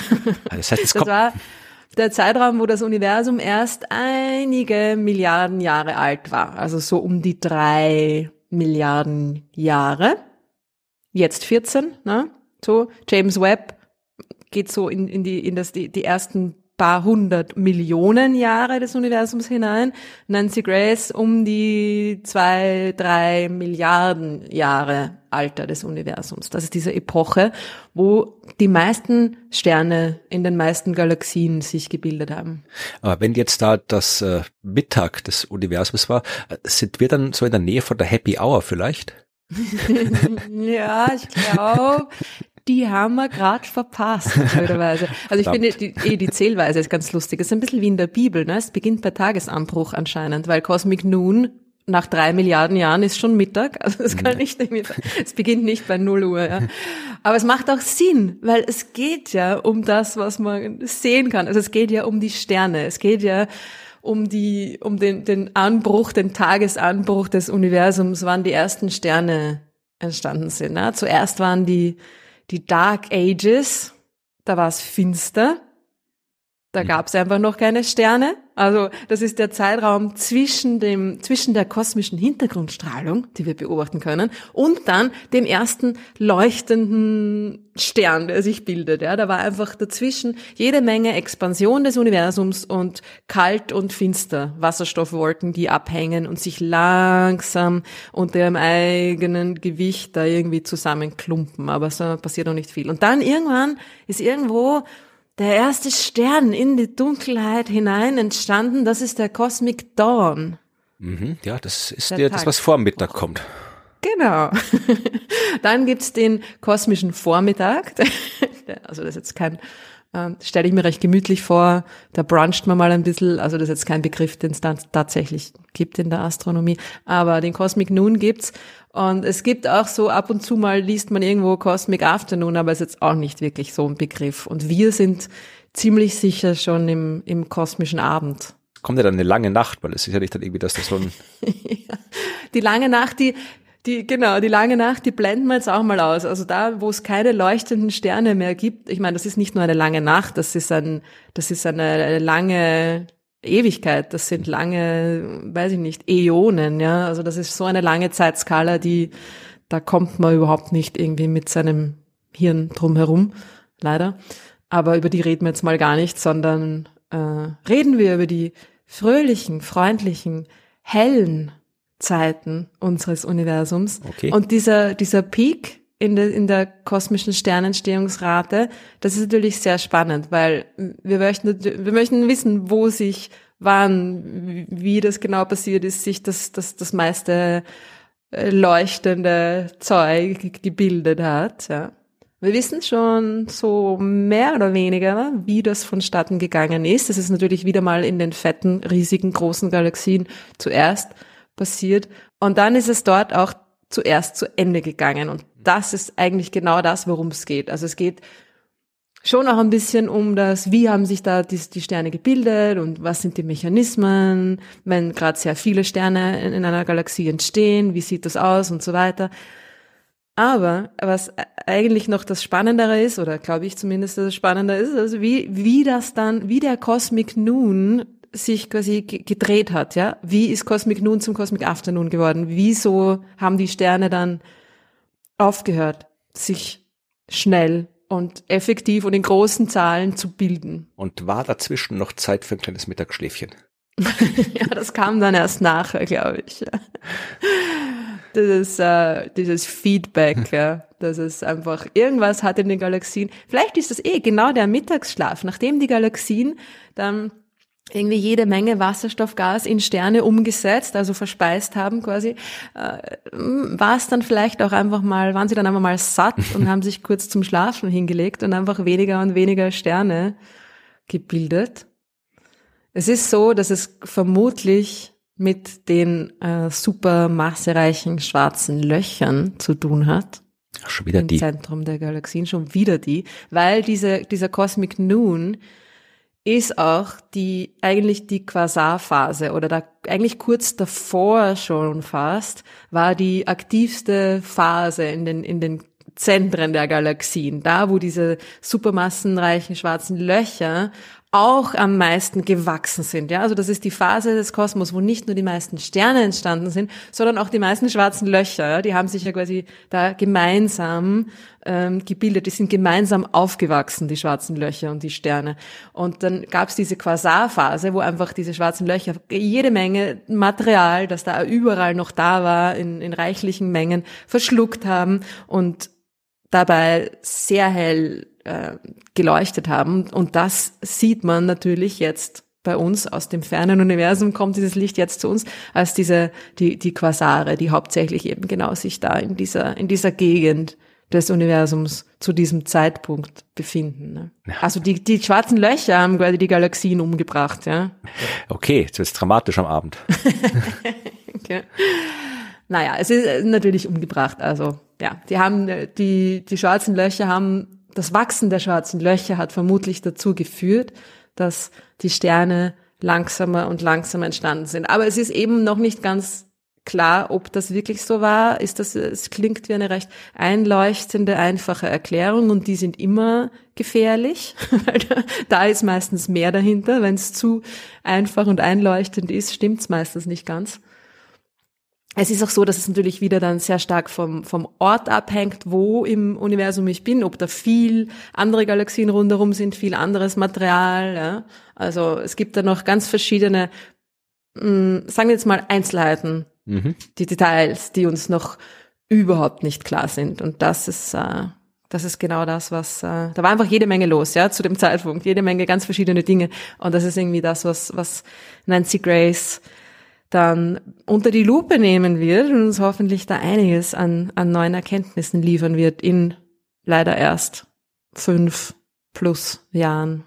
Na, ich bin gespannt, weil wir können ein bisschen warten. Fünf Jahre halten wir noch durch. ja, das geht schon noch, ja. Es ist, es hat aber natürlich auch noch mehr Projekte. Also es soll nicht nur diesen, diesen Cosmic Noon untersuchen. Es geht tatsächlich auch sogar um die Dark Energy. Also es soll da ein bisschen bei dieser, bei, bei der, der Suche nach der Natur der dunklen Energie auch mitmachen. Es ist äh, ja dieser Dark Energy Survey, über den haben wir, glaube ich, schon mal geredet, oder? Möglich, der kam sicherlich mal vor auf die eine oder andere Weise. Ja. Der quasi die, die uns nähere Hälfte des, des Universums extrem genau unter die Lupe genommen hat, 200 Millionen Galaxien beobachtet hat. Ja. Die ersten Ergebnisse sind schon da, aber es kommen noch bessere Ergebnisse, auf die warten wir noch. Ja. Und äh, Nancy Grace wird jetzt quasi dann da, also die, das Dark Energy Survey hat quasi tatsächlich den Cosmic Afternoon unter die Lupe genommen und Nancy Grace setzt jetzt quasi dort an wo, wo Dark Energy Surveys Daten mager werden in dem, in der noch ein bisschen früheren Epoche, um da einfach wirklich, wir wollen eine, eine, eine durchgehende, statistisch gut bestückte Geschichte des Universums und der Entwicklung seiner Strukturen rekonstruieren, damit wir damit die Natur der dunklen Energie, die ja die Expansion dieser Strukturen vorantreibt, ja, da eben genau auf die Schliche kommen können. Ja. Das, darum soll es auch gehen. Na, ich bin gespannt auf die Zukunft. Man bin ich eh immer, aber es gibt auch mehr Gründe, warum man auf die Zukunft gespannt sein kann. Nicht nur, nicht nur wegen Nancy Grace. Ja. Aber auch. In näherer Zukunft äh, aus unserer Sicht passiert auch etwas, was aus eurer Hörersicht äh, schon in der näheren Vergangenheit liegt und äh, damit ihr euch nicht wundert, warum wir nicht drüber sprechen, erwähne ich das jetzt. Wenn ihr das hört, nämlich am 11. Oktober, wenn diese Folge veröffentlicht wird, dann sind schon die Nobelpreise verliehen worden. Sollte da was Astronomisches dabei sein, wundert euch nicht, wenn wir nicht drüber reden, weil äh, da, wo wir jetzt aufnehmen, wissen wir es noch nicht, welche der Nobelpreise verliehen worden sind. Ich weiß ja nicht, es war Astronomie überraschend oft dran in letzter Zeit. Also ja. weiß ich nicht, ob da jetzt schon wieder was ist. Man wird mir nicht stören, aber wir hatten jetzt letztes Jahr Klima, davor waren die schwarzen Löcher, davor waren die Exoplaneten. Also da ging schon der Gravitationswellen, kann man auch noch der Astronomie zuschlagen, so ein bisschen, wenn man möchte. Also da war viel Weltraumthematik bei den Nobelpreisen. Ich habe keine Ahnung. Mein Standardtipp war ja immer Exoplaneten. Das habe ich, glaube ich, irgendwie 15 Jahre lang gesagt, dass die kriegen den Nobelpreis. Jetzt haben sie ihn, jetzt habe ich keinen Tipp mehr. das war's jetzt, ja. Und ich glaube, es war jetzt auch eben, weil so viel Astronomie war in der letzten Zeit. Hm. Ja, also klassischer wirklich so äh, die einzige noch offene quasi Leistung, die ausgezeichnet werden sollte, weil sie Nobelpreiswürdig ist, ist halt das Bild vom Schwarzen Loch. Aber meine, wir haben ja vor zwei Jahren erst Schwarzen Loch Nobelpreis gehabt, also glaube ich nicht, dass das jetzt schon wieder drankommt. Ansonsten fällt mir jetzt spontan nichts ein, was so aktuell wäre äh, in den letzten Jahren passiert aus der Astronomie, was wirklich eindeutig Nobelpreiswürdig ist. Also mhm. in der Physik eigentlich auch nicht so spontan in den letzten Jahren. Also wenn, dann ist es vermutlich wieder irgendwie was Älteres, das, wo man genau kann ja auch immer sein, dass es etwas ist, was doch schon länger zurückliegt. Wir lassen uns überraschen. Ja, ja damit kommen wir zu den Fragen, oder? Ja, ich meine, wir haben schon Fragen Weil beantwortet. Wir haben schon ein paar Fragen beantwortet. Es gab ja noch die Frage von Max, euer Podcast ist wirklich ein Lichtblick in der Medienlandschaft.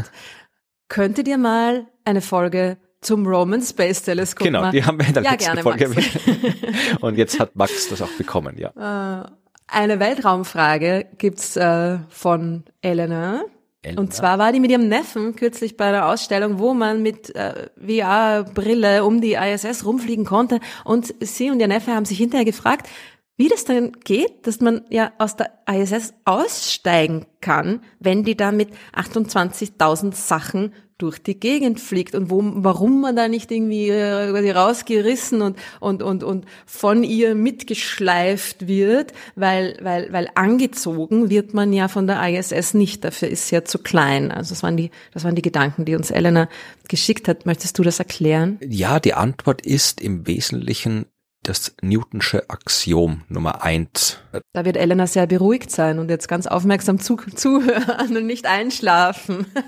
Natürlich bewegt sich die ISS so schnell, aber das ist ja nicht so zu vergleichen, wie wenn ich mit einem Auto unterwegs bin, das 100 kmh fährt und ich hüpfe dann aus diesem fahrenden Auto raus. Dann natürlich äh, ist es ein Problem, weil im Auto bewege ich mich ja auch mit dem Auto mit, mit den 100 kmh. Die Straße in Bezug auf die ich mich mit dem Auto bewege, natürlich, die bewegt sich nicht. Das heißt, ich habe eine Relativgeschwindigkeit von ja, 100 kmh zur Straße und das tut dann weh, wenn ich dann entsprechend ähm, am Boden aufkomme bei der Raumstation ist es nicht so, weil die Raumstation fährt ja nicht auf der Straße, sondern die fliegt ums die Erde herum, die fliegt durchs Weltall im freien Fall, die fällt um die Erde herum und die AstronautInnen in der Raumstation genauso. Ja, und wenn sie aussteigen, ändert sich nicht viel. Also die ISS ist jetzt äh, vor allem dazu da, dass die AstronautInnen was haben, wo sie atmen können und essen können und schlafen können. Aber äh, rein von Bewegungszustand her macht es keinen Unterschied, ob die jetzt innerhalb oder außerhalb der Raumstation sich befinden.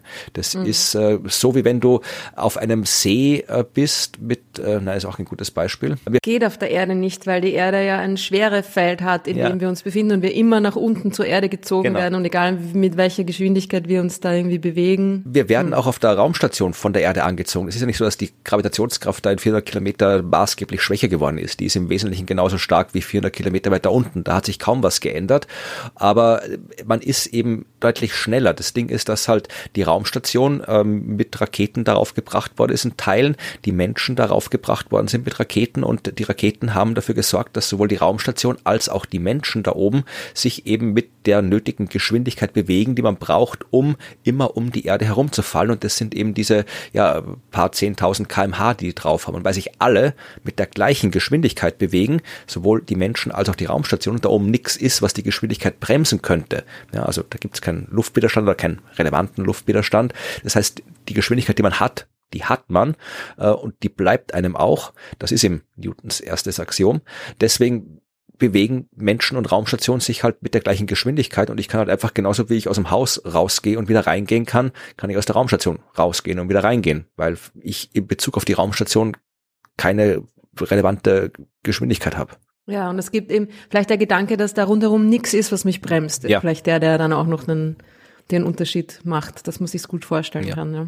Ja, ich hoffe, Lena, das war okay. Und wenn Lena oder Lenas Neffe noch nachfragen.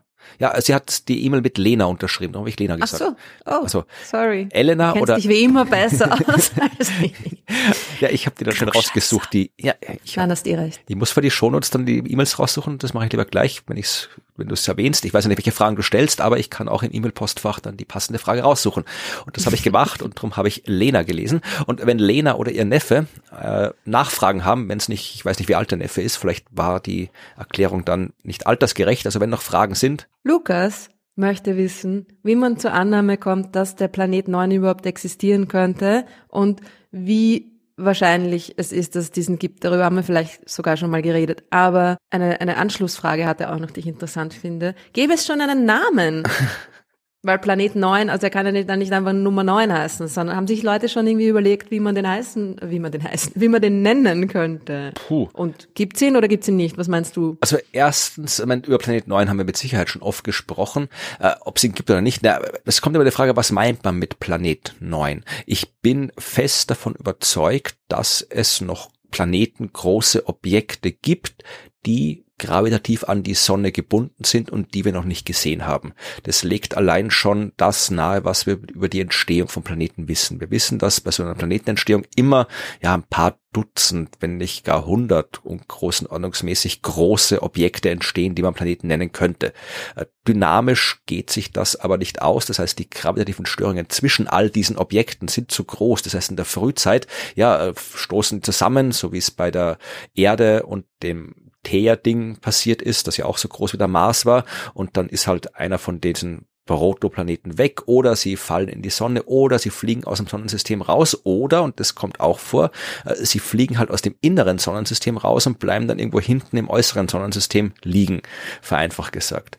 Und äh, wir wissen halt nicht, was im hinteren Sonnensystem, also im ganz, ganz äußeren Sonnensystem, so ein paar Tausende, paar Zehntausend Mal weiter weg von der Sonne als die Erde, was da alles abgeht. Wir wissen das, was abgeht, weil wir wissen, von da kommen Kometen und die sehen wir immer wieder kommen. Und irgendwas muss dazu führen, dass diese Kometen in Richtung inneres Sonnensystem kommen, weil normalerweise kommen die nicht rein, die bleiben immer weit draußen und da kriegen wir nichts mit davon, aber irgendwas passiert, die Kometen stoßen vielleicht zusammen und werden abgelenkt oder, und das ist wie gesagt absolut plausibel, da draußen sind auch noch ein paar größere Objekte, die halt dann mit ihren gravitativen Störungen immer wieder mal so einen Kometen ablenken. Also ich halte es für absolut möglich, dass da draußen einer ist. Planet 9, der in den Medien aufgetaucht ist in den letzten Jahren, das ist ja eine konkretere Bezeichnung. Da geht es um ein Ding, das ist so vier, 500 Mal weiter weg von der Sonne als die Erde. Also auch in dem Bereich, das wir äußere Sonnensystem nennen, aber halt ein bisschen näher als die ganz fernen Bereiche. Auch weit genug weg, dass wir uns schwer tun, das zu sehen. Und mhm. auch da kann es Himmelskörper geben, ohne Frage, auch planetengroße Himmelskörper. Wir haben viel zu wenig beobachtet. Wie wir schon festgestellt haben, der Himmel ist groß, aber äh, es gab aus den Beobachtungsdaten von Asteroiden, die in dieser Region ab und zu äh, sich aufhalten, haben, hat man damals festgestellt, dass es vielleicht so einen Planeten geben könnte, weil die halt so, ja, die hatten, ihre Bahnen waren nicht so verteilt, wie sie sein hätten sollen, wenn sie einfach zufällig verteilt sind und waren so verteilt, wie sie es wären, wenn da vielleicht ein Planet mit seiner Gravitationskraft äh, eben rumstört. Aber, und das ist das Ding, das hat man dann vor ein paar Jahren wieder äh, statistisch analysiert und kam zu dem Schluss, dass äh, das, was man damals ausgeschlossen hat, äh, mit den neueren Daten und neueren äh, Methoden nicht mehr ausschließen kann, nämlich dass man einfach zufällig gerade ein paar Asteroiden beobachtet hat, die den Anschein erwecken, da wäre ein Planet, aber wenn man eben mehr Asteroiden noch sehen wird in Zukunft aus diesem Bereich, wird man sehen, dass da eh alles normal ist. Also die Grundlage von der Existenz, der konkreten Existenz des Planeten 9 auszugehen, äh, ist ein bisschen wackelig geworden und gesehen haben wir auch nichts. Also wir haben ja tatsächlich äh, Teleskope, die schauen, nicht jetzt speziell nach Planet 9, aber diese ganzen Whitefield-Teleskope, die schauen sich halt alles an und da wird so ein Ding auch auftauchen und haben wir noch nicht gesehen. Kann sein, dass er sich immer noch irgendwo versteckt, aber ja, ist, ist ist die Datenlage zu Planet 9 ist ein bisschen dünn geworden. Also ich weiß nicht, ob es den gibt oder nicht. Da bin ich agnostisch eingestellt. Und der Name, naja, also es gibt sicher Leute, die haben schon einen Namen vorgeschlagen. Habe jetzt nichts im Kopf, aber mit Sicherheit gibt es jede Menge Namen, die irgendwo kursieren. Aber vermutlich bei Planeten ist die Internationale Astronomische Union ein bisschen konservativ. Der wird einen Namen aus der griechisch-römischen Antike kriegen. Hm. Noch ein paar Götter übrig. Wenn es wirklich ein Planet ist, ja. Ja. Könnt gerne Vorschläge machen, was ihr euch denkt, was es sein soll. genau, euer Lieblingsgott. das war es diesmal mit den Fragen. Ja, wir haben ja vorher schon viele Fragen beantwortet. Sehr viele Fragen diesmal, ja. Äh, und wenn ihr Fragen habt, dann schickt uns bitte eure Fragen. Wir haben zwar noch genug in unserer Inbox zu beantworten, aber kann, kann nie schaden, wenn man mehr Fragen hat. Und schickt sie bitte einfach an fragen at dasuniversum.at. Und wer weiß, vielleicht beantworten wir dann in einer der nächsten Folgen genau eure Frage zum Universum. Ja. Damit kommen wir zum nächsten Punkt in unserer Tagesordnung, nämlich äh, Florian, was gibt es Neues von der Sternwarte? Ja, das habe ich Evi gefragt. Noch nicht so viel, weil das Semester ja noch nicht angefangen hat, zumindest zum Zeitpunkt der Aufnahme noch nicht. Aber es gibt natürlich trotzdem was zu erzählen, weil ja Evi nicht nur das Astronomiestudium hat, sondern sich auch mit Wissenschaftskommunikation beschäftigt, so wie wir äh, das ja auch tun. Und wir waren ja auch alle bei der Wissenschaftskommunikationskonferenz äh, letzte Woche, über die wir vielleicht nochmal gesondert sprechen. Da war auch ganz interessant dort.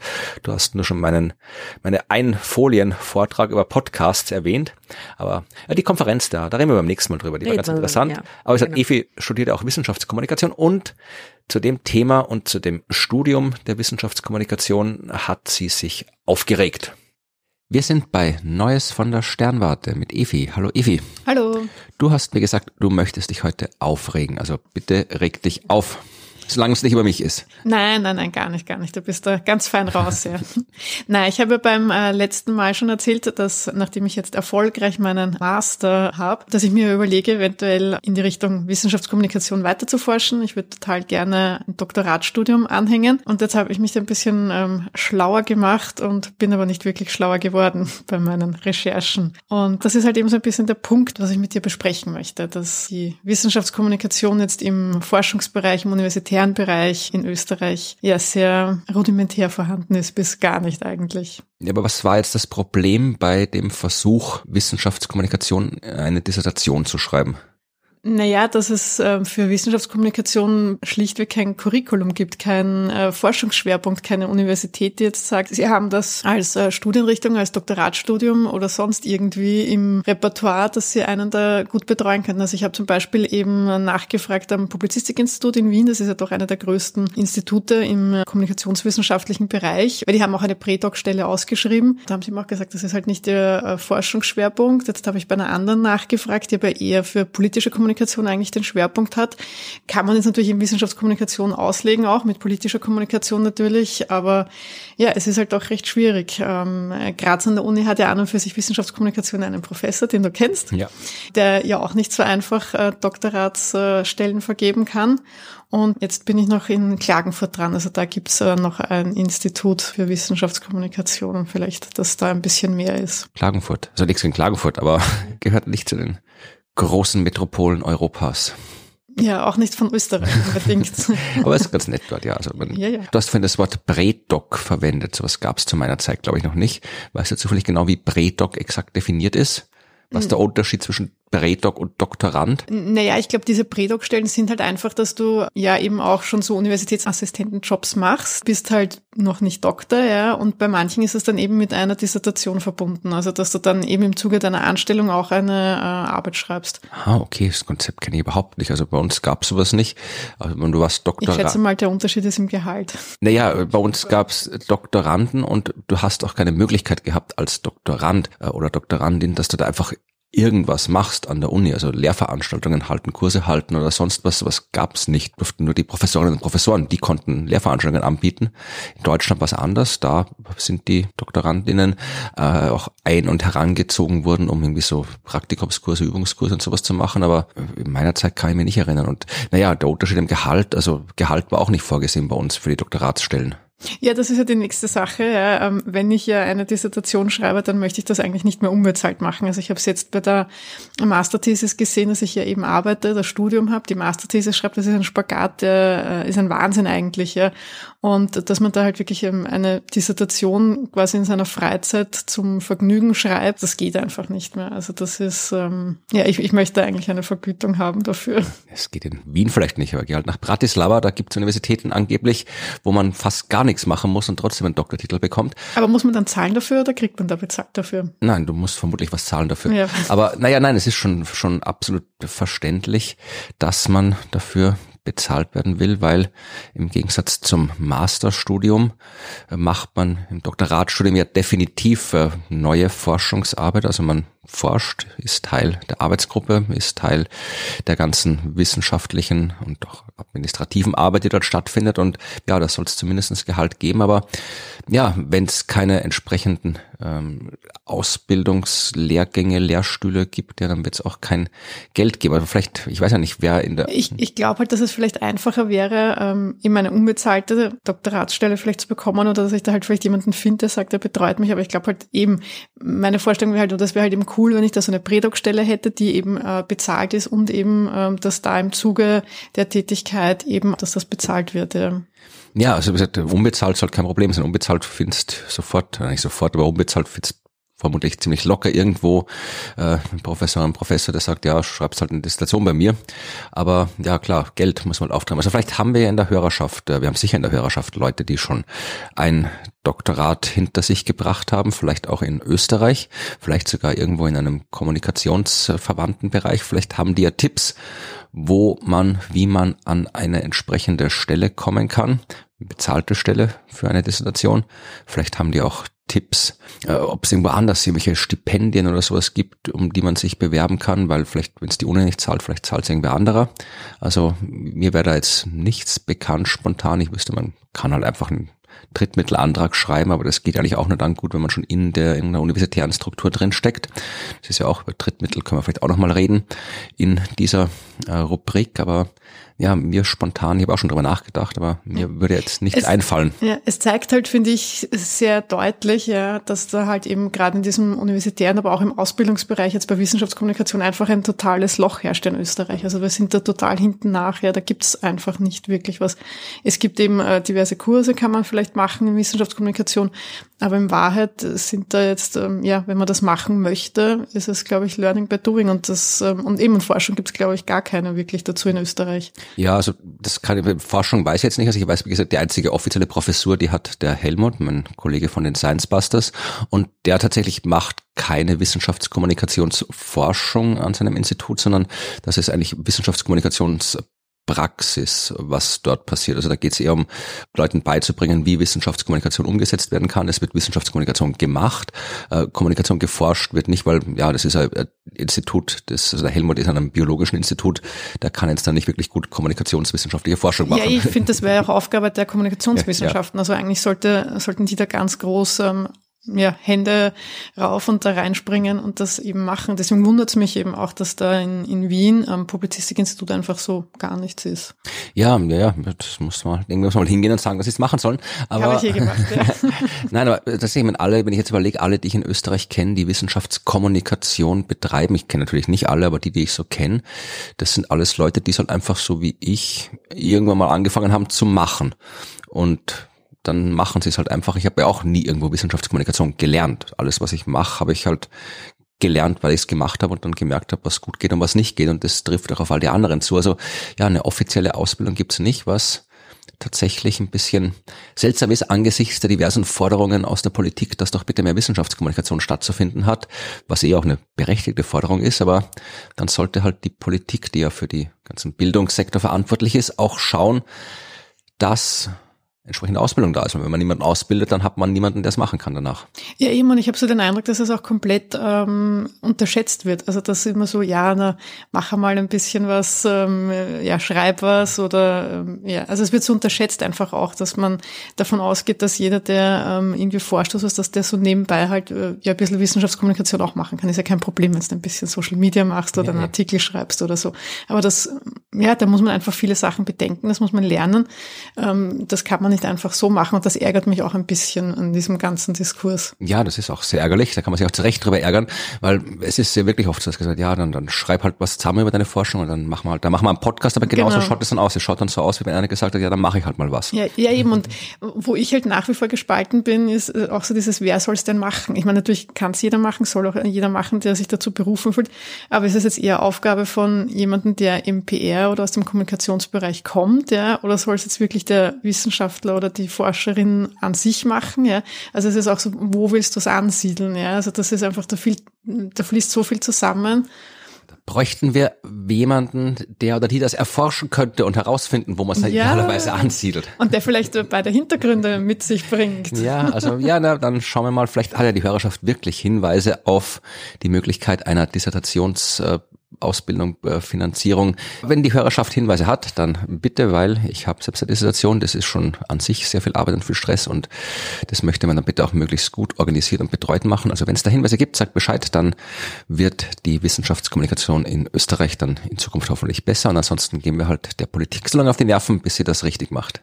Beim nächsten Mal, da hat dann schon wieder das Semester an der Sternwarte angefangen und dann geht's wieder um Astronomie, denke ich, oder? Hoffe ich doch, ja. Genau, dann reden wir wieder über das Astronomiestudium und bis dahin wünschen wir euch eine schöne Zeit. Tschüss. Bis dann, tschüss. Ja, naja, was soll ich sagen? Ich wünsche ihr äh, viel, viel, viel Erfolg beim Finden einer Doktorarbeitsstelle. Ja. Es ist natürlich total schade, dass es da so wenig gibt und das ist äh, das totale Manko in unserer akademischen Landschaft, sage ich jetzt mal. Sie soll sich, also ich will jetzt die, de, de, deine Freundin nicht abspenstig machen, aber sich vielleicht doch überlegen, dass, wenn sie das wirklich machen will, nicht in Österreich zu probieren. Ja, Von in den anderen Ländern, weil in anderen Ländern sieht's da irgendwie wesentlich besser aus, was das angeht. Ja, mein, theoretisch kann ich auch mitkommen in ein anderes Land. Ich habe kein Ausreiseverbot Stimmt. oder sowas. du bleibst da.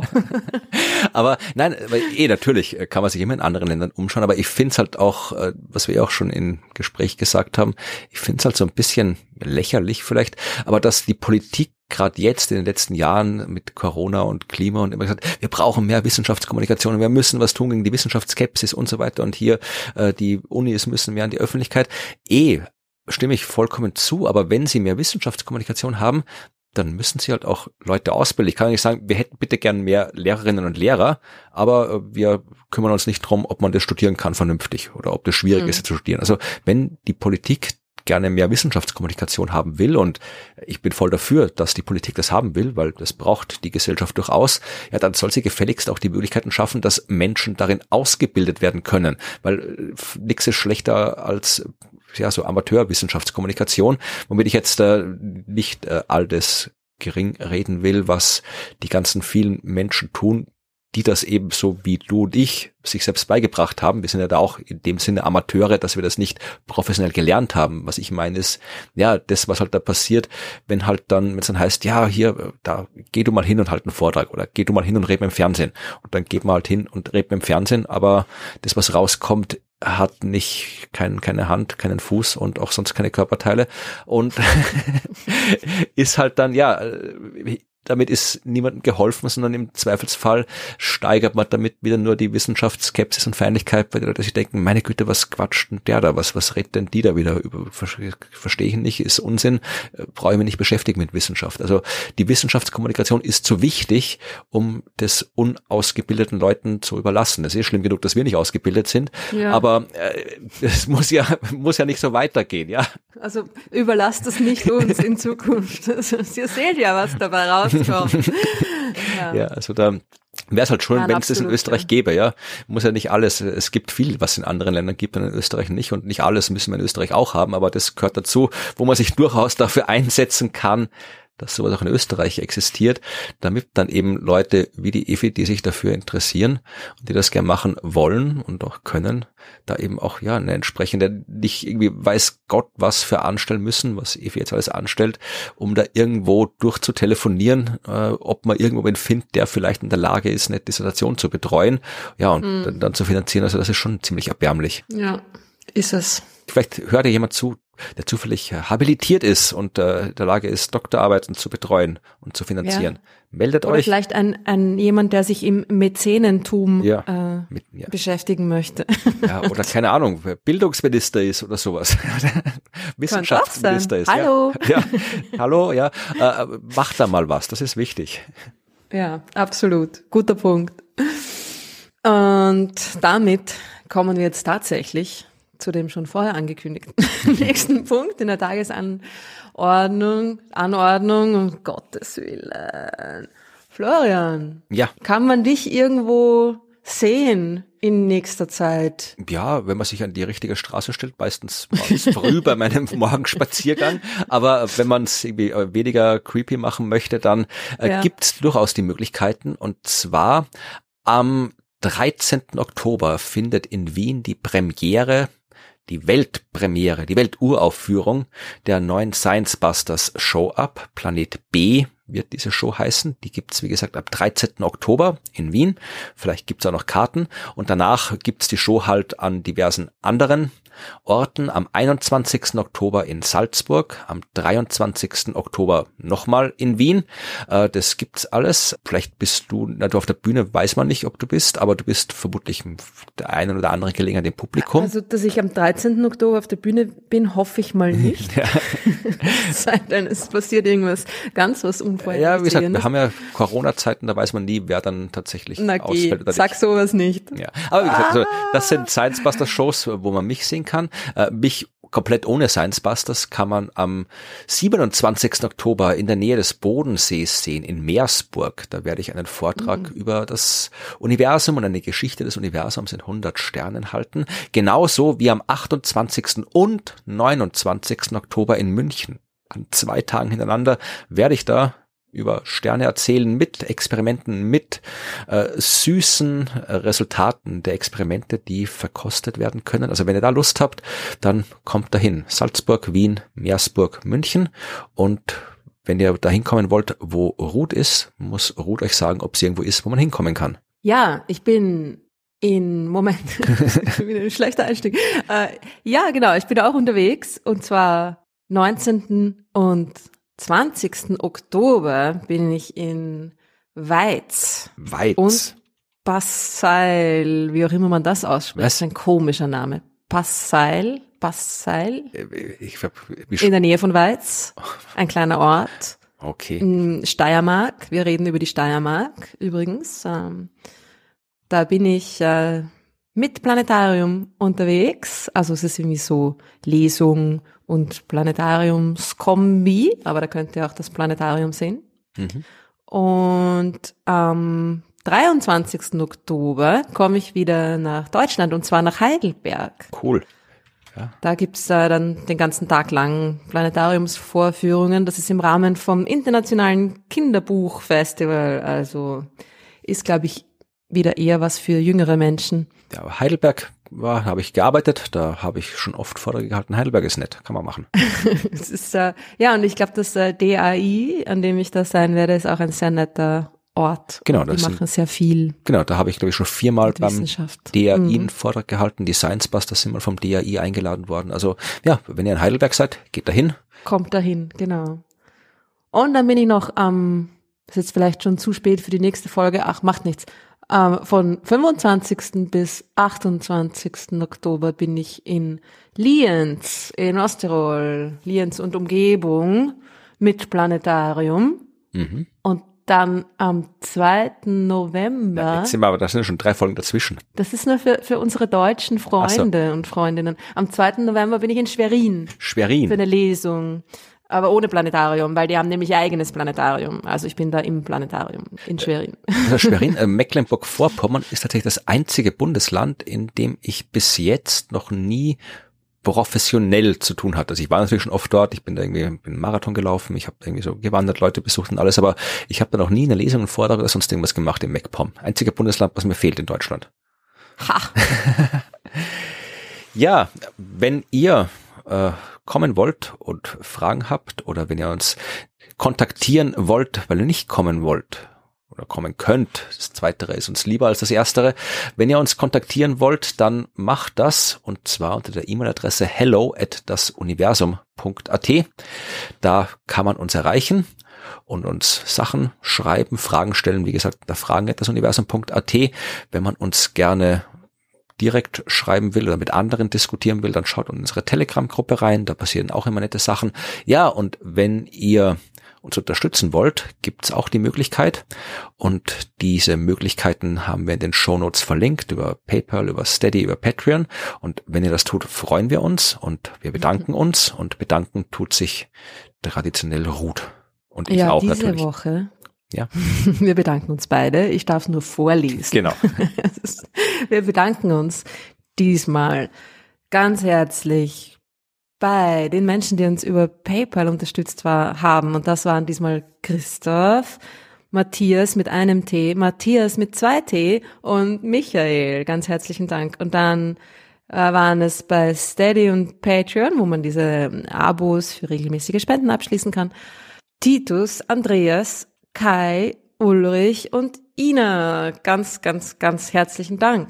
Vielen, ihr könnt vielen uns Dank. natürlich auch sonst unterstützen, wenn ihr nicht finanziell äh, wollt oder könnt oder wie auch immer, durch diverse Ratings und Kommentare und weitererzählen und einfach nur zuhören. Das ist auch eine Form der Unterstützung. Oder schenkt uns einen Keks, wenn ihr uns seht oder sowas. Genau, backt uns was, häkelt uns was. Genau, ist ja. Jetzt, ist jetzt auch schon dabei. Was hast du bekommen? Ich habe ich hab eine, Astronaut, eine Astronautin, eine gehäkelte Astronautin Du bekommen. warst ja, und du warst ja dabei. Äh, ein, Ja, ja, du kennst ein- mein Gedächtnis. Ich kann mich nicht mehr erinnern. Was war? Ah, das Buch. Genau, das ich Buch. habe ein Sternenbuch bekommen, ja. ja, das Buch war auch ganz toll. Das ja. war wunderbar. Hab schon ausgelesen, aber es war wunderbar. ja, also herzlichen Dank an euch. Wir freuen uns über jegliche Art der Unterstützung, aber wir freuen uns natürlich auch einfach, dass ihr zuhört und es bisher bis hierher geschafft Ja. habt. Apropos Buch, das hätten wir auch noch bewerben sollen. Es gibt ein Science Buster Ah. Buch, aber das machen wir ein andermal. Ich verlinke einfach in den Show Notes auf eine Folge mit Holger, die ich aufgenommen habe, wo wir in Holgers Podcast über Wissenschaft ausführlich über das neue Science Buster Buch gesprochen haben, das seit einigen Tagen erschienen ist, wo man sehr viele Inhalte und Texte findet, die Ruth und ich verfasst haben. Also wenn ihr auch was lesen wollt von uns und schon alles ausgelesen habt, was wir bisher so geschrieben haben, dann gibt's jetzt was Neues zu lesen, nämlich das Science Busters Buch. Wissenschaft ist das, was auch dann gilt, wenn man nicht dran glaubt. Und wenn ihr mehr über das Buch erfahren wollt, dann klickt in den Shownotes auf den Link zum Podcast von Holger und dann sind wir jetzt durch, oder? Ja, ihr dürft dann auch raten, welche Kapitel ich und welche Kapitel der Florian geschrieben hat Haha, ja, schauen wir, das erregt. und Bescheid sagen. ja, na, das war's für diesmal. Ist eh schon wieder lang genug geworden, Ja, oder? ja, ja, es geht. Ja. Schneiden ein bisschen was raus, aber es geht. Gut, dann verabschieden Ja. wir uns. Danke fürs Zuhören. Bis zum nächsten Mal. Wir kommen wieder in zwei Wochen mit einem äh, funkelnagelneuen Thema über das Universum. Jawohl. Und äh, wir freuen uns auf euch. Macht's es gut. Tschüss.